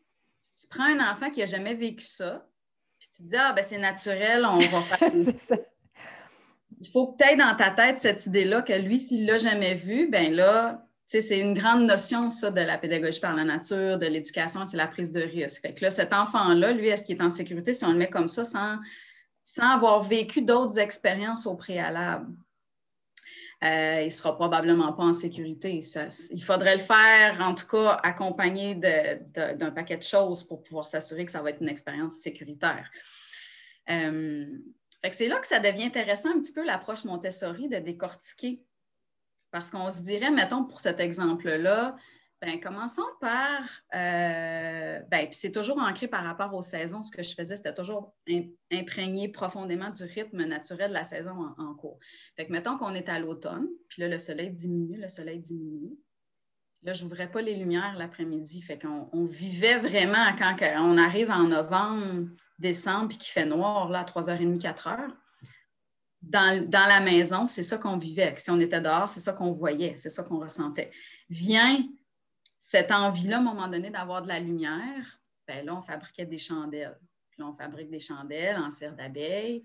Tout un long processus. On fabrique des chandelles. Après ça, on va allumer nos chandelles. Une semaine plus tard, on va se créer de la lumière. Puis on a déjà un premier rapport avec le feu. Fait que là, on va, mettons, lire, on va peut-être manger le dîner avec notre chandelle précieuse, ou on va peut-être lire une histoire, un conte merveilleux avec la chandelle Mhm. précieuse. Puis là, on a un premier rapport avec le feu. Fait que un peu avec cette idée-là d'isoler la variable que, que Montessori avait apportée, ben là, on s'assure, mettons qu'on a un groupe d'enfants multi-âges, euh, qui ne sait pas tous nos enfants, puis on sait pas, on, on veut comme égaliser un petit peu le- le- l'expérience, ben, on commence petit, là, tranquillement, on va arriver, mettons, dans le temps des fêtes, dans le temps de Noël, ou peut-être qu'il va en avoir plusieurs chandelles, puis là, on apprend comment se comporter, on voit que le feu se partage très facilement d'une chandelle à l'autre. Euh, on va vivre ça, puis on va arriver après ça, ben, à l'hiver, à faire un feu dehors, puis déjà, euh, on va être certain que les enfants vont avoir tellement vécu des expériences graduellement que la sécurité, elle reste là tout au long, en réalité. Mhm. Finalement, c'est pas une prise de risque, ça devient, on retouche, on replonge. C'est comme si on, permettait aux enfants de regoûter au continuum humain, de regoûter à ça. C'est un peu le rôle de, l'éducatrice ou, de l'accompagnant euh, à l'enfance, c'est de permettre de façon un petit peu invisible autour, sans nommer trop. Moi, je ne disais pas aux enfants, attention, le feu, c'est chaud. Mais de la façon que je, la façon que je vais bouger autour de ça, la façon que je vais créer l'espace, que je vais créer cet environnement-là, les enfants le sentent. Un peu comme ce petit bébé-là, Kekwana, dans la tribu en Amazonie, qui est toujours dans les bras puis qui observe, il voit comment les adultes se comportent, comment ils bougent autour du feu, Mhm. comment ils se placent, comment ils, app- ils approchent ça ou qu'ils s'en éloignent, qu'est-ce qui se passe, il y a une bûche qui tombe à côté, à côté de quelqu'un, comment tout le monde réagit par, par rapport à ça. Ça devient une expérience en réalité. Euh, fait qu'au jardin de Julie, c'était ça par rapport à plein, plein, plein, plein de choses. Euh, c'est comme, mettons, grimper. Tous les enfants grimpent. On entend tous les parents dire Ah, ils grimpent partout, euh, je ne sais plus comment faire, il faut que je mette des barrières parce que Mais les enfants ont besoin de grimper. Ça vient du besoin de portage, ça, fait- ça vient du besoin d'être dans les bras, qui, la plupart du temps, ce besoin-là n'a pas été. euh, a pas été nourri suffisamment parce que c'est pas vraiment la mode tant que ça de porter les enfants. Puis si on le fait rapidement, même on se fait dire euh, Là, tu trouves pas que tu devrais le lâcher un peu? Puis- Ben. Je, me laisse une note parce que c'est un sujet qui me fascine. Fait mais je je te laisse continuer, puis on en reparle après peut-être. Mais grimper, fait que ça prend des buttes, ça prend des collines, ça prend, ça prend des planches, ça prend un petit mur pour grimper, ça prend plein d'occasions pour grimper d'une façon qui va satisfaire l'enfant dans son besoin de continuum, d'être capable de grimper, d'apprendre à descendre. Parce que dans la nature, les, les humains, c'est comme ça qu'ils vivaient. Là, pendant vraiment des milliers d'années, il y avait à grimper, il y avait à descendre, il y avait à faire attention, il y avait des feux, il y avait Mhm. un paquet de choses qui se passaient. Puis en fait, le- l'enfant, ce qu'il cherche constamment à faire, c'est à le vivre. Fait qu'aujourd'hui, on va avoir des enfants qui arrivent à l'école puis qui sont tellement agités, puis qui ont tellement, qui bougent tellement, puis qui ont de la misère à apprendre les maths ou le français. Mais si on creusait pour vrai, ça serait intéressant de voir, combien, ce serait quoi le pourcentage de ces enfants-là, en réalité, qui étaient à la recherche de ces expériences manquées-là, du continuum humain? de grimper, de descendre, d'interagir, de, de filer, de sentir des choses. D'un point de vue neuroscientifique, on n'a pas encore parlé beaucoup, mais d'un point de vue neuroscientifique, plus on vit des expériences sensorielles, plus notre cerveau est développé. C'est ça que j'apportais au jardin de Julie, des occasions de grimper, de bouger, de marcher, de sentir, marcher nu-pied dehors, marcher, sortir dehors nu-pied, même l'hiver. Hmm. On dit aux enfants, il faut que tu mettes tes bas, il faut que tu mettes tes bottes, il faut que tu t'habilles. On va voir, on sort, sort dehors, voir sur le balcon. Puis là, on sortait tout le monde. ah ouais, moi j'ai des bas chauds, moi ma maman m'a apporté ça. Puis là, ils sont super contents de les mettre. Il n'y a pas de danger à faire mm-hmm. ça. Mais là, l'expérience vient de parler. L'expérience parle toujours beaucoup plus. Puis l'expérience, qu'est-ce qu'elle permet? C'est que les enfants deviennent libres. L'enfant qui parle lui-même prend la décision de mettre ses bas et ses bottes pour sortir dehors. Il le fait pas parce qu'on lui a dit, il fait parce qu'il vient d'expérimenter que c'était froid dehors. En fait, quel enfant a la, possibilité d'expérimenter ça? On fait plus ça. Les enfants ne peuvent mm-hmm. même pas sortir pas de chapeau.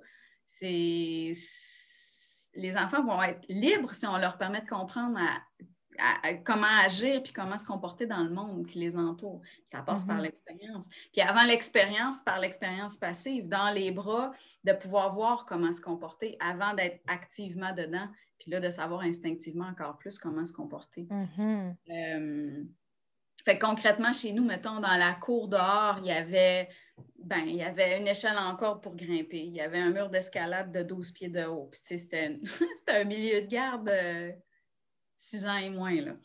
Il n'est jamais, jamais arrivé. C'est jamais arrivé qu'un enfant tombe. C'est jamais, jamais, jamais arrivé. Parce que je plaçais les trucs, les prises, ils étaient placées quand même d'une façon que ça prenait une certaine force pour commencer à monter. Fait que si tu avais la force pour te rendre à la moitié, tu avais tu avais assez d'habileté hmm. pour monter un petit peu plus haut. Euh, des plans inclinés, il y avait ça, des plans inclinés pour monter. Pourquoi les enfants veulent toujours monter par les glissoirs au parc? C'est ça? C'est un besoin. on leur donne des modules où c'est tout bien fait, facile pour monter comme il faut. Ça ne les intéresse pas, ce n'est pas un défi. Euh, ben, il y avait un espace de feu, il y avait des animaux, mettons, il y a eu des poules, il y a eu des lapins, il y avait un jardin, il y avait, des, il y avait toutes sortes de choses, il y avait un arbre, il y avait un jardin de fées qui, qui était un prétexte avec une petite cabane bien rudimentaire, puis là, il y avait des rosiers qui poussaient là, puis juste cette idée-là qu'il y a des créatures, on n'a pas besoin tant que ça de les nommer. Moi, je disais que c'était des fées, mais j'en ai jamais montré, j'ai jamais montré c'était pas des images, c'était un archétype en réalité, l'archétype de la fée, qui est cette petite créature-là dans la nature qui parle à la psyché de l'enfant, beaucoup plus que de dire, euh, ben, un jeune enfant, je parle, là, mettons un enfant de 3, 4 ans, 5 ans, de dire, ah, fais attention, pile pas sur les fleurs, les fleurs sont vivantes. Bon. Ouais, là, mais tu sais, si tu dis, il y a peut-être une petite fée cachée en dessous des fleurs, penche-toi, peut-être que tu vas la voir. Puis là, là, il se penche le nez dans les fleurs, puis il, voit, puis il devient connecté à ça avec amour, avec son sentiment dans son cœur de wow, ça, il l'oubliera jamais. Il ne va jamais l'oublier, puis ça, va, ça lui donne la liberté de se comporter après dans la nature d'une façon qui va être vraiment mm-hmm. chouette, parce qu'il va être connecté de base. Euh, je me souviens plus c'était quoi exactement la question. C'était comme sur le comment tu as aménagé justement euh, mm l'espace, comment l'espace euh, permet ces expériences-là? Bien, après, d'un point de vue neuroscientifique, on sait que le corps a besoin de bouger de tous les sens. Fait que quelque chose qui est vraiment, vraiment chouette, c'est les balançoires. C'est mettons qu'on est vraiment dans le concret, là, hamac, balançoire, ça, ça permet le mouvement vestibulaire, le développement du système vestibulaire, du mouvement qui est super important, qui ramène au sentiment dans les bras ça ramène ce feeling-là que l'enfant a quand il se déplace constamment dans les bras de quelqu'un, puis que ce n'est pas lui qui contrôle le mouvement. Ça, c'est super bon. Euh, des matériaux libres, des planches de toutes les grandeurs, des briques, des roches de toutes les grosseurs pour pouvoir sentir les volumes, les poids. Euh, c'est comme, comme en concentrer une expérience du mm-hmm. monde on pourrait aller expérimenter si on sort plus loin, mais on le met en concentré, puis c'est de façon libre. Mm-hmm. Euh, qu'est-ce qu'il y avait d'autre? Mais il y avait, il y avait un trampoline aussi. C'est un peu, un peu le, tout le développement de l'équilibre, les slacklines, mettons qu'on le regarde avec nos yeux modernes. Mm-hmm. les poutres de différentes hauteurs, de différentes largeurs. si on vivait dans le bois, qu'est-ce qu'on aurait à vivre? Traverser des, rivières sur un arbre couché. Euh, fait qu'on fait comme imiter un petit peu, euh, mm-hmm. l'environnement. Qu'est-ce qu'on pourrait avoir? Mettons qu'on avait accès à un acre de forêt, que là-dedans, il y aurait un lac, un ruisseau, puis euh, mettons, des plantes comestibles. Ben, on peut ramener ça à peu près dans l'espace d'une cour. même si elle est petite, ça fonctionne quand même. J'ai l'impression qu'il faut aussi se questionner sur ce qui ce qu'il n'y a pas dans l'espace. Tantôt, tu as dit justement, il faut libérer. Un enfant ne peut pas courir si. Ben, je repense à nos maisons modernes. Nous, c'est une des premières observations. Si il n'y a nulle part dans, ta maison, tu peux juste t'étendre au sol, puis faire euh, des mouvements de base de yoga, ben, c'est qu'il y a trop d'affaires. avant même de réfléchir à comment j'aménage mon espace pour créer du mouvement, nous, on dit il faut libérer l'espace. comment est-ce que. Euh, c'est ça, comment te libérer de l'espace, puis comment tu, justement, t'évites cette. Sais, l'envahissement graduel des jouets puis des bébelles, tu sais, des fois qui arrivent sans qu'on s'en rende compte une chose à la fois puis qu'on s'envahit. Comment tu hmm. comment as créé de l'espace au, jardin de Julie? Hmm. C'est une question vraiment intéressante. Bien, déjà, tu sais, comme la réponse que j'ai donnée juste avant par rapport à ce qu'on peut mettre dedans, c'est sûr que c'est la réponse euh, jardin d'enfants, là.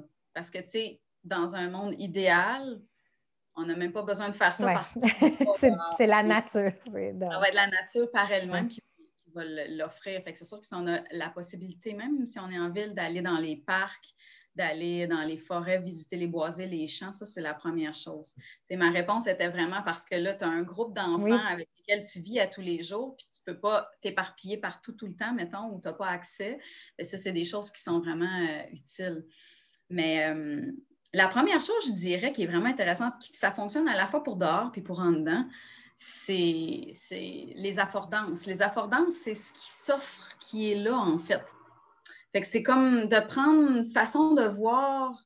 Mettons, tu sors dehors puis tu regardes. mettons, tu achètes une maison ou tu arrives dans un nouveau lieu. Qu'est-ce qui se présente là? Ou tu t'en vas dans la forêt, mettons, avec les enfants. Qu'est-ce qui se présente là? Il y a une butte, il y a un, petit ravin, il y a une grosse roche, il y a.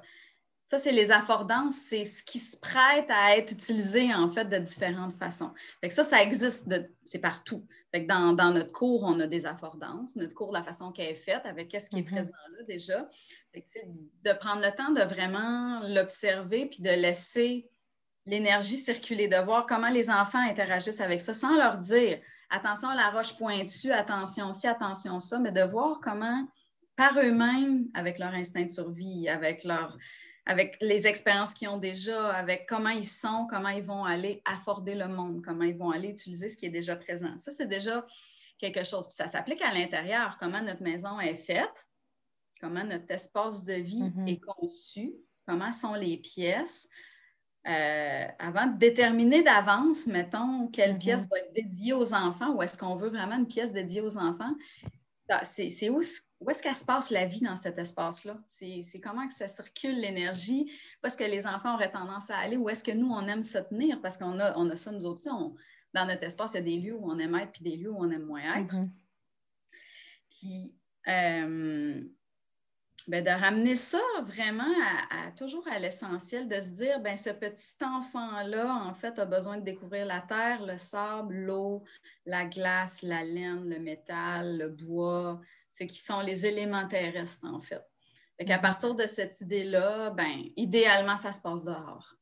Mais si mm-hmm. on ne peut pas toujours, parce qu'on travaille pour toutes sortes de raisons, ben, on va en mettre un peu à l'intérieur. On n'a pas besoin d'en avoir beaucoup, mais c'est là que ça devient intéressant d'avoir un petit panier avec des cocottes, puis un petit panier avec des branches, puis un petit panier avec des roches. Puis là, ben, à mesure que l'enfant grandit, c'est lui-même qui va les ramasser puis qui peut les mettre mm-hmm. dedans.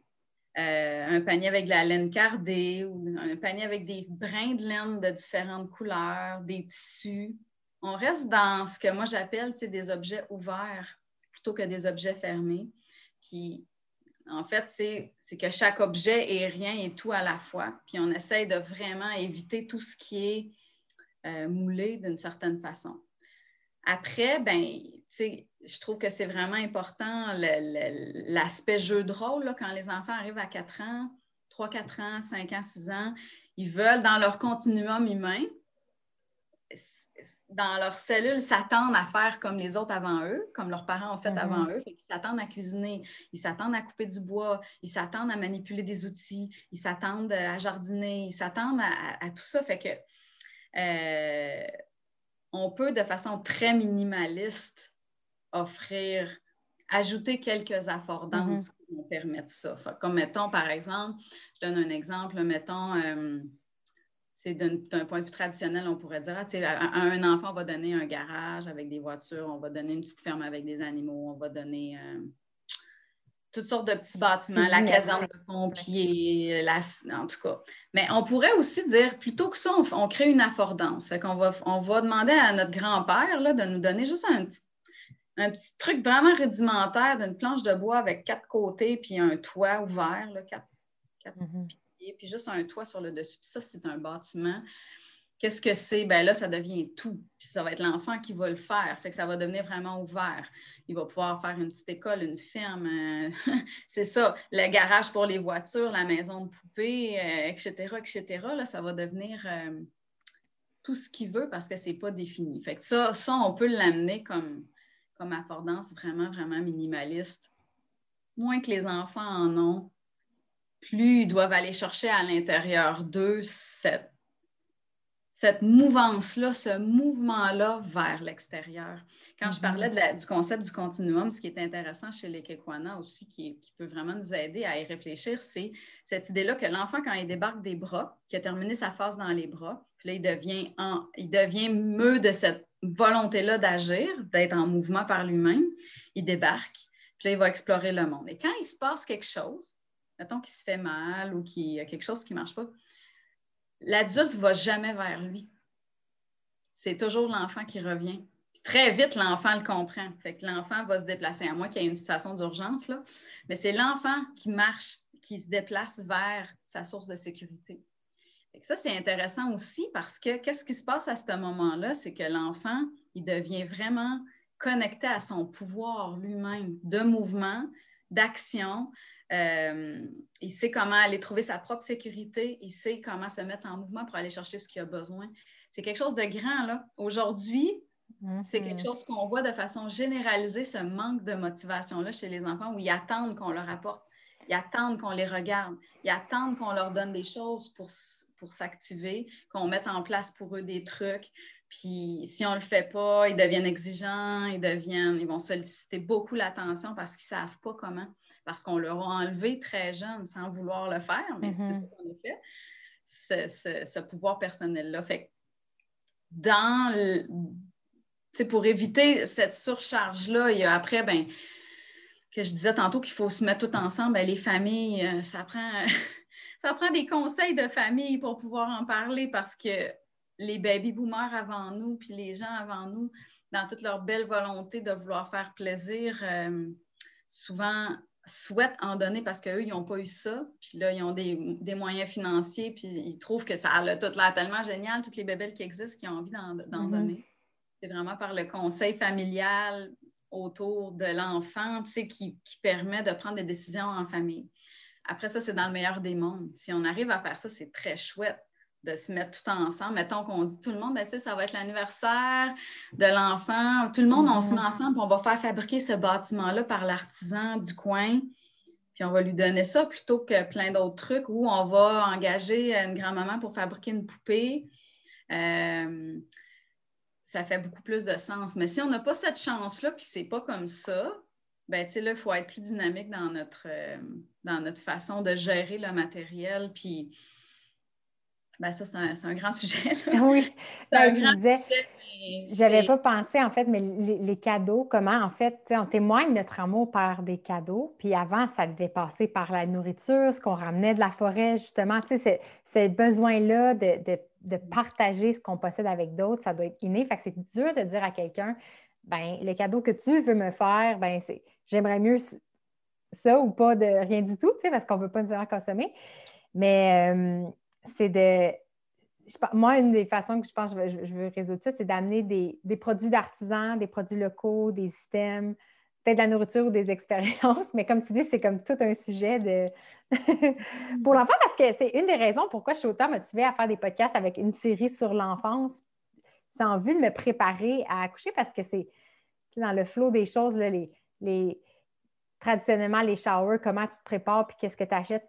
On dirait que c'est cette idée-là de, de, déjà réfléchir à comment ça va être quand l'enfant naît, là, puis mm-hmm.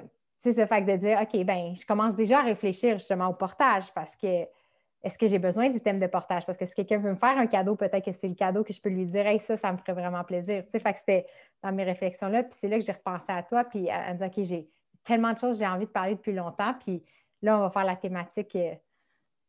C'est encore plus significatif maintenant que je, peux m'imaginer faire ça avec mes enfants, puis appliquer directement ce que je lisais dans des livres avec passion, même si je n'avais pas encore d'enfants. Mais en tout cas. Euh, ben, les, cadeaux, J'aurais envie juste de, surfer sur ça, mais c'est drôle parce que dans notre culture, on est beaucoup, on va comme observer ce que l'enfant aime, en fait, ce qu'il a eu la chance d'afforder, ce qu'il a eu la chance, parce que c'est différent dans toutes les maisons, c'est différent dans, toutes les communautés. Qu'est-ce que ton enfant a eu la chance d'expérimenter, puis là, il va se générer là-dedans des intérêts, même à un an, là, même à deux ans. Puis là, l'attitude, je trouve souvent générale, c'est de vouloir faire plaisir, ce qui est très chouette. On veut faire plaisir à l'enfant. Puis là, on va comme venir renforcer quelque chose qui est un intérêt qui, est, qui, qui a vu le jour par rapport à ce qu'il a pu expérimenter. Fait qu'on vient comme renforcer. Par exemple, l'enfant qui a démontré un intérêt pour les livres, on va y acheter des livres. Ou l'enfant qui a démontré un intérêt pour les casse-têtes, on va y acheter des casse-têtes. Il n'y a pas vraiment rien de mal là-dedans, sauf que c'est intéressant de voir en fait l'enfant comme. Euh, moi, je trouve en fait, c'est que notre rôle, c'est comme un rôle de venir créer de l'harmonie dans toutes les sphères possibles de l'enfant. Puis c'est sûr que ce qui est, le fondement du développement, c'est le mouvement, parce qu'on vient à ça qui était un peu le thème de, cette entrevue-là. Puis c'est vraiment intéressant de se dire comment mon enfant comment je peux le. Parce qu'on est dans un monde qui n'est pas comme ça, parce qu'on doit les mettre dans des sièges d'auto, parce qu'ils vont être assis à l'école, parce que même, tu sais, qu'ils doivent porter des souliers à garderie. Il y a plein de choses qu'on va mettre en place, que la société met en place, qui viennent brimer les stimulations sensorielles, qui viennent brimer le mouvement, donc qui viennent brimer les connexions neuronales et la connexion à soi, la connexion aux autres et la connexion à la nature. Parce que tout ça, ça vient de plus on a de ressources, plus on comprend, plus on est holistique. Euh, fait pour revenir au cadeau, puis pour revenir à ce qu'on va mettre en fait dans l'environnement, mettons à l'intérieur de la maison ou dans un service de garde ou dehors, le mouvement, on ne se trompe jamais. Ce qui va mm. permettre de bouger, ce qui va permettre de bouger, des fois, c'est de rien rajouter, comme tu disais. Euh, ce qui va permettre de bouger de différentes façons, ça, ça sera toujours gagnant. Fait que, dans une maison, il peut y avoir des trapèzes euh, dans les cadres de porte, il peut y mm-hmm. avoir outre aussi une trolley de planches de différentes grosseurs avec des genres de blocs de yoga pour que les enfants eux-mêmes se créent des structures pour marcher dessus. Euh, après de la stimulation sensorielle, ça veut dire pas juste des petits tapis mous, on a besoin de sentir. euh, c'est à travers le mouvement, on ne se trompe pas. On ne se trompera jamais de, permettre aux enfants de bouger puis de, faire ce grimpage-là qu'ils ont tellement besoin, puis mm-hmm qui ont tellement besoin, puis ces quatre pattes-là qui ont tellement besoin, parce que chacune de ces étapes-là euh, a un effet vraiment directement dans le cerveau. Mm-hmm. Ah, c'est des beaux cadeaux. C'est. C'est ça. Je suis en train de faire ma, mini-liste parce que je pense qu'on partage aussi cet intérêt-là de consommer le, moins possible, d'aller à l'essentiel parce qu'il y a des choses qu'on a besoin du thème. Je ne suis pas anti-consommation parce qu'il y a des choses s'il y a des, sports, si tu veux jouer au tennis, il faut une raquette. C'est ça que je me dis. Puis si tu veux jouer au hockey, il faut au moins un hockey. Tu peux pas. tu peux kicker dans les airs, mais ce n'est pas la même expérience. Mais c'est de dire qu'est-ce qui. Qu'est-ce qui est un outil? J'ai lu un, un, livre récemment qui s'appelle Lifelong Kindergarten. C'est un professeur du MIT je ne sais pas si tu le connais. Moi, au début, je ne voulais pas le lire parce que je pensais que c'était un gars qui était pro-techno puis qui voulait mm. absolument enseigner la programmation aux enfants en disant c'est l'avenir, puis blablabla. Mm. Mais lui, son, discours que j'ai adoré, c'est de dire malheureusement, les technologies sont trop utilisées de manière passive, même les, même les trucs éducatifs. C'est interactif, mais c'est pas l'enfant n'est pas créateur. Fait il dit il faut mm.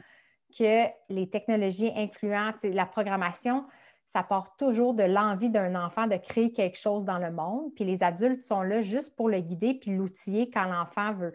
Mettons, créer un système pour sa gerbille. Il donne l'exemple. La petite fille voulait une porte automatique pour sa petite gerbille. Fait que là, le but, c'était de l'aider là-dedans. Puis ça m'avait vraiment, euh, ça m'a vraiment changé ma perception des technologies. Puis un jouet, c'est une, technologie. Puis de dire, est-ce que cette chose-là a une fonction seulement ou doit amener à un résultat ou est-ce que l'enfant peut se l'approprier puis faire ce qu'il veut avec?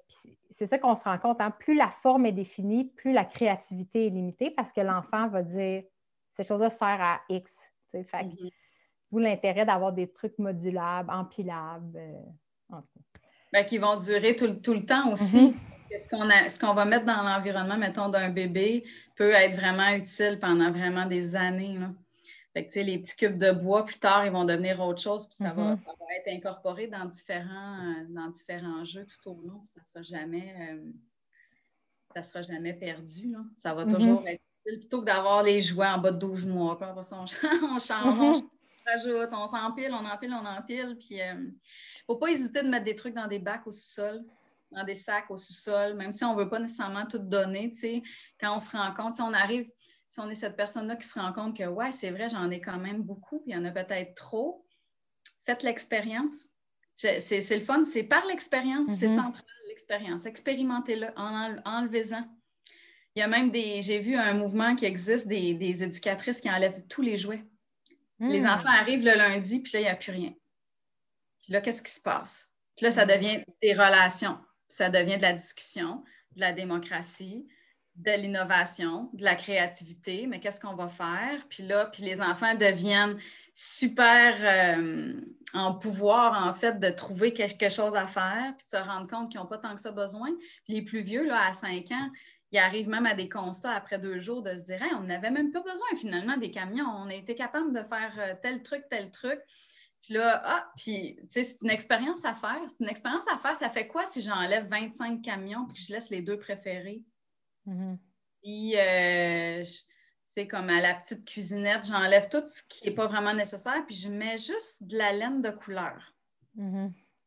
Puis là, l'enfant va s'imaginer que le jaune, c'est le fromage, que le blanc, c'est le pain, puis que là, tu sais, qu'est-ce qui se passe si j'en enlève? Qu'est-ce qui se passe si j'enlève ce gros truc-là que j'aime même pas, qui m'énerve, qui fait du bruit, puis des, qui, qui, est à batterie, puis que Qu'est-ce que ça fait? Puis là, on n'est pas obligé de dire à l'enfant, au, petit, que c'est nous qui l'a enlevé. Là, on peut dire que, qu'est-ce qui s'est passé? Où est-ce qu'il est rendu? Je ne sais pas.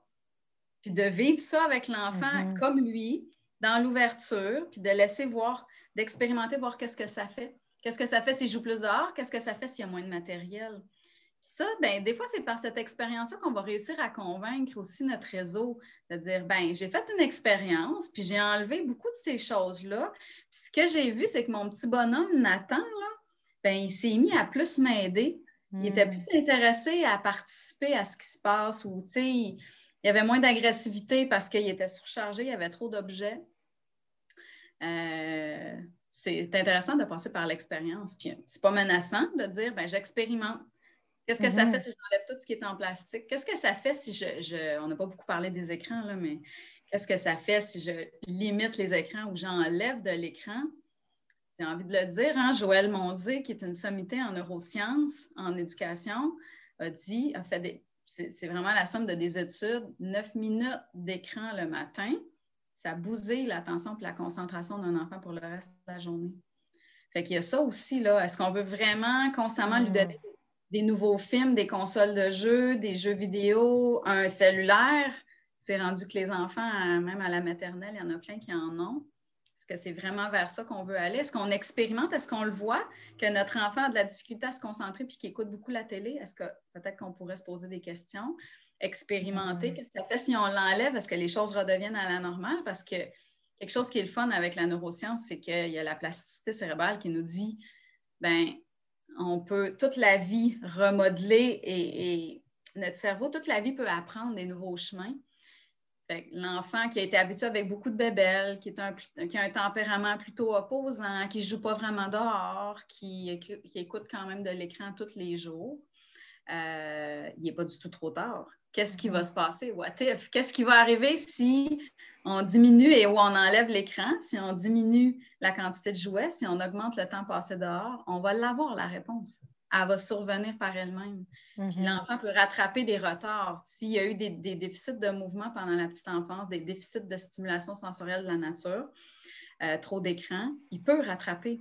Il suffit d'arrêter, prendre conscience, diminuer, agir, puis en l'espace de très peu de temps, il va rattraper le temps perdu Mm-hmm. les occasions perdues vont, se faire, puis il va continuer sur un meilleur pied, sur un meilleur, euh, avec toutes ses ressources puis ses habiletés euh, en place, beaucoup mieux.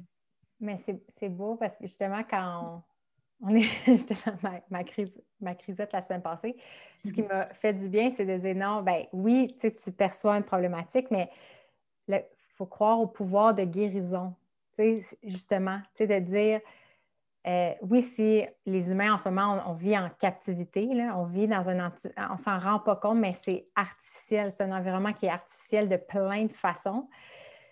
Mais si on, retourne dans un contexte plus naturel, le corps est capable de guérir. Puis on peut amener des changements. Puis, tu sais, c'est sûr que le changement amène un bouleversement, puis il faut que les choses mm-hmm. soient déconstruites pour se reconfigurer. Puis cette période-là peut être anxiogène ou difficile ou challengeante, mais il y a une nouvelle ordre qui va se créer. L'harmonie va revenir. Puis ça, c'est ça, ça me fait du bien de dire, OK, tu as une croyance au pouvoir de guérison. Puis on dirait que ce que tu évoques, c'est ça, c'est de dire. Euh, idéalement, on veut offrir cet environnement-là. en ce moment, on est, pour beaucoup mm-hmm. d'humains, c'est pas parti vers là, mais on peut revenir. c'est C'est ça, je l'ai dit déjà, je pense, mais ça va vibrer, tu sais, comme dans tout ce que j'ai nommé aussi, je, l'ai dit en parlant du portage, mais il y a la proximité à l'enfant. C'est la proximité à soi-même. Est-ce qu'on est capable d'aller en proximité avec soi-même, de prendre soin de nous vraiment, d'aller s'écouter, d'aller là, d'aller répondre à nos besoins, de se donner de l'espace, de se donner du temps, de, de le faire pour nos enfants, parce que ça, tu peux dire ça à n'importe quelle famille qui a un enfant difficile ou qui se pose des questions ou prends du temps plus avec ton enfant, aller jouer dehors ensemble, liser des livres ensemble, aller bouger ensemble. ralentissons, mettons de côté les performances, les notes, le succès, les, ça fait du bien à tout le monde. Là. Il n'y a pas personne qui va dire Ah, je me suis tellement sentie stressée d'être un petit peu plus avec mon enfant. Mon enfant, il a la misère la nuit, reprends-le dans ton lit. L'important, c'est que tout le monde puisse dormir. Essaye-le. Est-ce que vraiment tu te sens mal le lendemain, que tu as l'impression d'avoir mal agi? En général, tu te sens mal quand tu laisses ton enfant pleurer, quand il faut que tu le laisses puis tu sens qu'il aurait besoin de toi, quand tu le mets dans un. Dans, puis parce qu'on n'a pas le choix, c'est pas la responsabilité. J'aime quand même rappeler que, euh, tu sais, dans ce monde qui va vraiment pas super bien, la responsabilité n'est pas sur les épaules des individus. Le pouvoir est, dans les individus, mais la responsabilité n'est pas sur nos épaules. Fait ça donne absolument rien de se sentir coupable, de se taper sur la tête parce qu'il y a tout. Il y a quelque chose qui s'est passé dans notre monde occidental qui nous a convaincus qu'on n'était pas capable de faire les choses par nous-mêmes, qu'on ne pouvait pas s'occuper de nos enfants vraiment par nous-mêmes, que on ne pouvait pas se guérir par nous-mêmes, que ça prend les médecins, ça prend les professeurs, il faut que l'enfant aille à l'école, il faut qu'il aille à la maternelle, il faut, faut, faut, faut, faut, faut. Puis euh, énormément de publicité et énormément, il y a eu énormément de chantage émotionnel où est-ce qu'on nous a fait mm-hmm. miroiter. Soyez enfin heureux, tu sais, achetez telle chose. Vous le méritez. Vous allez, vous allez enfin être en harmonie avec vous-même. Vous allez enfin vous sentir belle. Vous allez enfin euh, achetez ci, achetez ça, mettez cette crème-là, faites tel truc. Tout ça, ça nous promet le bonheur et le, sentiment de plénitude perdu. C'est faux, mais on a vraiment grandi dedans, puis on a cette mm-hmm. pression-là. Mais. Euh, c'est ça. C'est ça qui est particulier du mouvement, c'est qu'on a réalisé, on ne peut pas le sous-traiter avec Vince, si tu veux avoir les bénéfices, il faut agir. Il faut qu'il y ait une énergie qui parte de ton corps, que tu bouges dans l'espace, que tu interagisses. je pense qu'on vit encore dans l'illusion que la science, la médecine va nous sauver, tu sais, que si notre corps brise, qu'il y a une bébelle qui va compenser, puis qu'on va être sauvé comme ça. Mais encore une fois, on externalise notre pouvoir. Tu sais, si on se dit, Euh, mm. C'est ça qui est particulier du mouvement. C'est comme, mettons, la cuisine, il y a des gens qui sont euh, déconnectés de la chaîne alimentaire parce qu'il ben, y a toutes sortes de services qui viennent à eux qui peuvent les nourrir sans qu'il y ait rien à faire, puis tu ne te rends plus compte de où vient ta bouffe. Mais c'est la même chose avec le mouvement. Quand tu as dit tantôt, là, si, si on consomme pour ne pas faire un mouvement ou un effort, quelqu'un d'autre ailleurs a bougé pour nous. Puis c'est sûrement dans des conditions pas super belles, qui crée de la mm-hmm. pollution vraiment pas jolie non plus mais c'est de dire, OK, il faut revenir à l'essence, puis c'est pas nécessairement facile, mais de dire aux gens, il faut agir dans le monde. Nous, une des phrases qui est sortie cette semaine pour finalement articuler nos idées, c'est qu'ultimement, il faut être conscient de la vie qu'on veut créer pour nous-mêmes. Il faut agir avec intention. Il faut agir en conséquence. Puis c'est difficile de dire il n'y a pas de bébelle qui va te sauver. Il faut, que ça parte de toi. puis... le parallèle vraiment avec l'éducation qu'on offre aux enfants. Si on reprend tes mots, reprends tes mots exactement ce que tu viens de dire, puis applique ça au bébé qui est à quatre pattes au plancher, sur le sol. Il faut agir dans le monde. Il faut agir avec intention. Fait que ce petit enfant-là, mettons, qui ne marche pas tout à fait à quatre pattes encore, comment on va se comporter là? Est-ce qu'on va venir constamment lui donner sais, ce que tu dis, ce que tu as nommé, puis là, on, externalise notre pouvoir, devient dans les mains des autres. Bien, le petit enfant qui se fait tout donner, déjà là, mm-hmm. il a plus, il devient déconnecté avec son propre pouvoir. Il n'y a rien de plus mm-hmm. beau que d'avoir un bébé qui veut avoir quelque chose qui se trouve à l'autre bout de la pièce, mettre tout en place pour essayer de comme... prendre pouvoir à l'intérieur de lui, se mettre en action dans le monde avec une intention. C'est mhm. vraiment là que ça part. Puis ça, ça prend de la place. Puis même, on peut créer, on peut même stimuler les enfants en leur donnant pas les choses trop facilement, puis en leur permettant à eux-mêmes de, prendre vraiment connexion avec ce pouvoir-là qui est à l'intérieur d'eux, du mouvement. Parce que c'est quelque chose, là, ça, c'est, on n'en parlera jamais assez, mais c'est là que ça se passe, la déconnexion. Mhm. C'est quand on donne tout à l'enfant, qu'on l'assoit, qu'on lui donne tout pour lui faire plaisir, pour le stimuler, parce que c'est mhm. beau c'est chouette parce que, parce que, parce que. En plus, il est déconnecté de nous parce qu'il est ailleurs pendant que nous, on fait nos tâches. Euh, fait qu'il ne voit pas. Puis là, il se fait donner. Fait que lui, dans sa vie, là, après, c'est normal qu'il va s'attendre à ce que les choses soient à l'extérieur de lui, puis qu'il n'ait pas le pouvoir sur ça. Fait vraiment de, réduire, de, permettre à notre enfant de vivre un peu cette adversité-là, cette difficulté-là, parce qu'il est mobilisé vraiment par une intention, c'est d'aller chercher la petite balle qu'il a vue. Il veut vraiment. Ce qui est en train de se passer là, c'est qu'il est en train d'apprendre à se faire confiance. Il est en train d'apprendre à agir dans le monde, à avoir des intentions, euh, à bouger pour obtenir quelque chose. Oui. C'est magnifique. Puis je vois le temps passer et effectivement, j'ai couvert trois questions de mon questionnaire de 10 parce que tu as une expérience super riche, dans le fond. Vite, vite, si les gens, en fait, euh, te recherchent, tu enseignes à l'université, mais tu as aussi euh, une approche à toi thérapeutique, qui est l'approche Koala, fait que les gens vont pouvoir googler ça. Je te, lance déjà l'invitation de faire un podcast à l'extérieur. Euh, on, fera le bilan de ça. Je vais sûrement avoir mon bébé à ce moment-là, puis on pourra en parler.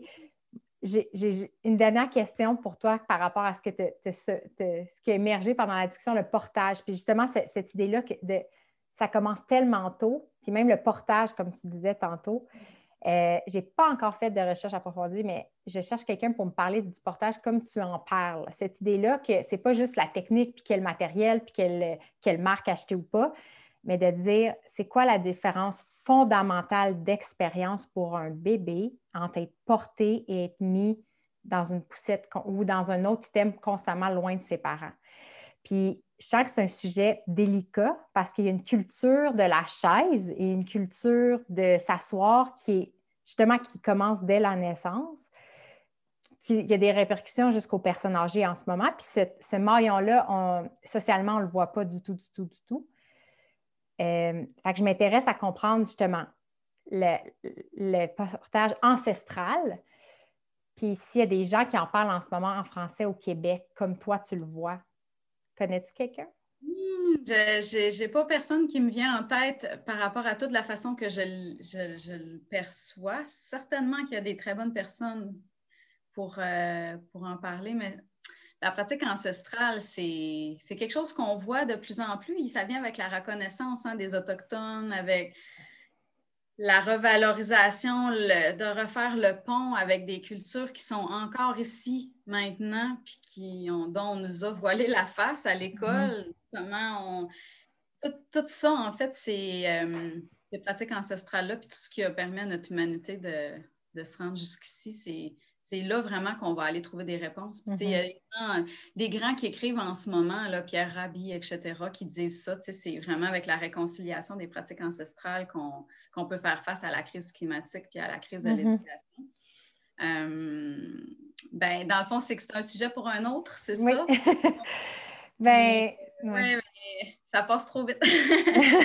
c'est ça. Je vais. Euh, je, je, suis vraiment enchantée de t'avoir parlé aujourd'hui. Pour vraiment, le temps a passé tellement vite. C'était magnifique de t'écouter parler. Je suis vraiment reconnaissante que c'est tellement de sagesse, en fait. Tu sais, c'est ça, c'est pas juste de la connaissance, c'est de la sagesse. Puis je sens mm. que tes années de travail vont permettre de, nourrir la nouvelle génération d'acteurs, tu sais, définitivement. Fait je vais suivre ce que tu fais. Euh, puis, ben, merci encore, vraiment du fond du cœur. Merci vraiment de cette opportunité-là. Mon Dieu, j'ai l'impression qu'on a juste ouvert euh, Je sais, hein? porte, euh, puis qu'on est allé dans différentes directions. J'espère que ça, ça a fait du sens. C'est toujours difficile dans un cadre quand même limité d'aborder autant de sujets parce que chacun de ces sujets-là mériterait mm-hmm. d'avoir une. Euh, mais ça a été un grand plaisir. Ça me ferait vraiment plaisir euh, de participer à cette, euh, cette deuxième phase dehors. C'est bon. bon. Ben, bonne fin de bon début de printemps. Puis on, on, se reparle, on se reparle bientôt. Certainement, merci. Bye. Salut, moi c'est Vincent, je suis normalement derrière la caméra pour Radio Renard, mais avec Marc-Claude, on expérimente, on fait plein de tests au quotidien pour intégrer le mouvement dans notre vie. Euh, vous allez donc me voir euh, ou m'entendre dans plusieurs contenus qu'on fait pour Renard. Euh, si jamais vous voulez avoir des idées ou des astuces pour intégrer le mouvement dans votre vie, ben, on a plein d'outils sur le site web qui pourraient vous aider. Oui, rendez-vous au renard.ca. On met le site à jour régulièrement. On a une section studio où on fait chaque semaine, on présente les expérimentations de la semaine. C'est vraiment notre un peu l'arrière-scène. Des fois mhm. un peu bordélique, mais les choses qu'on teste, les, les patentes qu'on fait. Euh, il y a aussi une section biblio. On partage les livres qu'on aime. Il y a des auteurs qui ont changé notre vie. On parle d'eux vraiment souvent, mais on met aussi la référence de d'où viennent nos idées. Et finalement, ben, on a aussi une chaîne YouTube. peut-être que vous nous suivez avec le podcast depuis un moment, mais on a aussi une chaîne YouTube pour montrer autant ben, le podcast, le studio, mais aussi on commence à faire des, petites capsules mm-hmm. un petit peu plus courtes. On va commencer à faire des trucs pratico-pratiques pour le quotidien. Donc, euh, suivez-nous.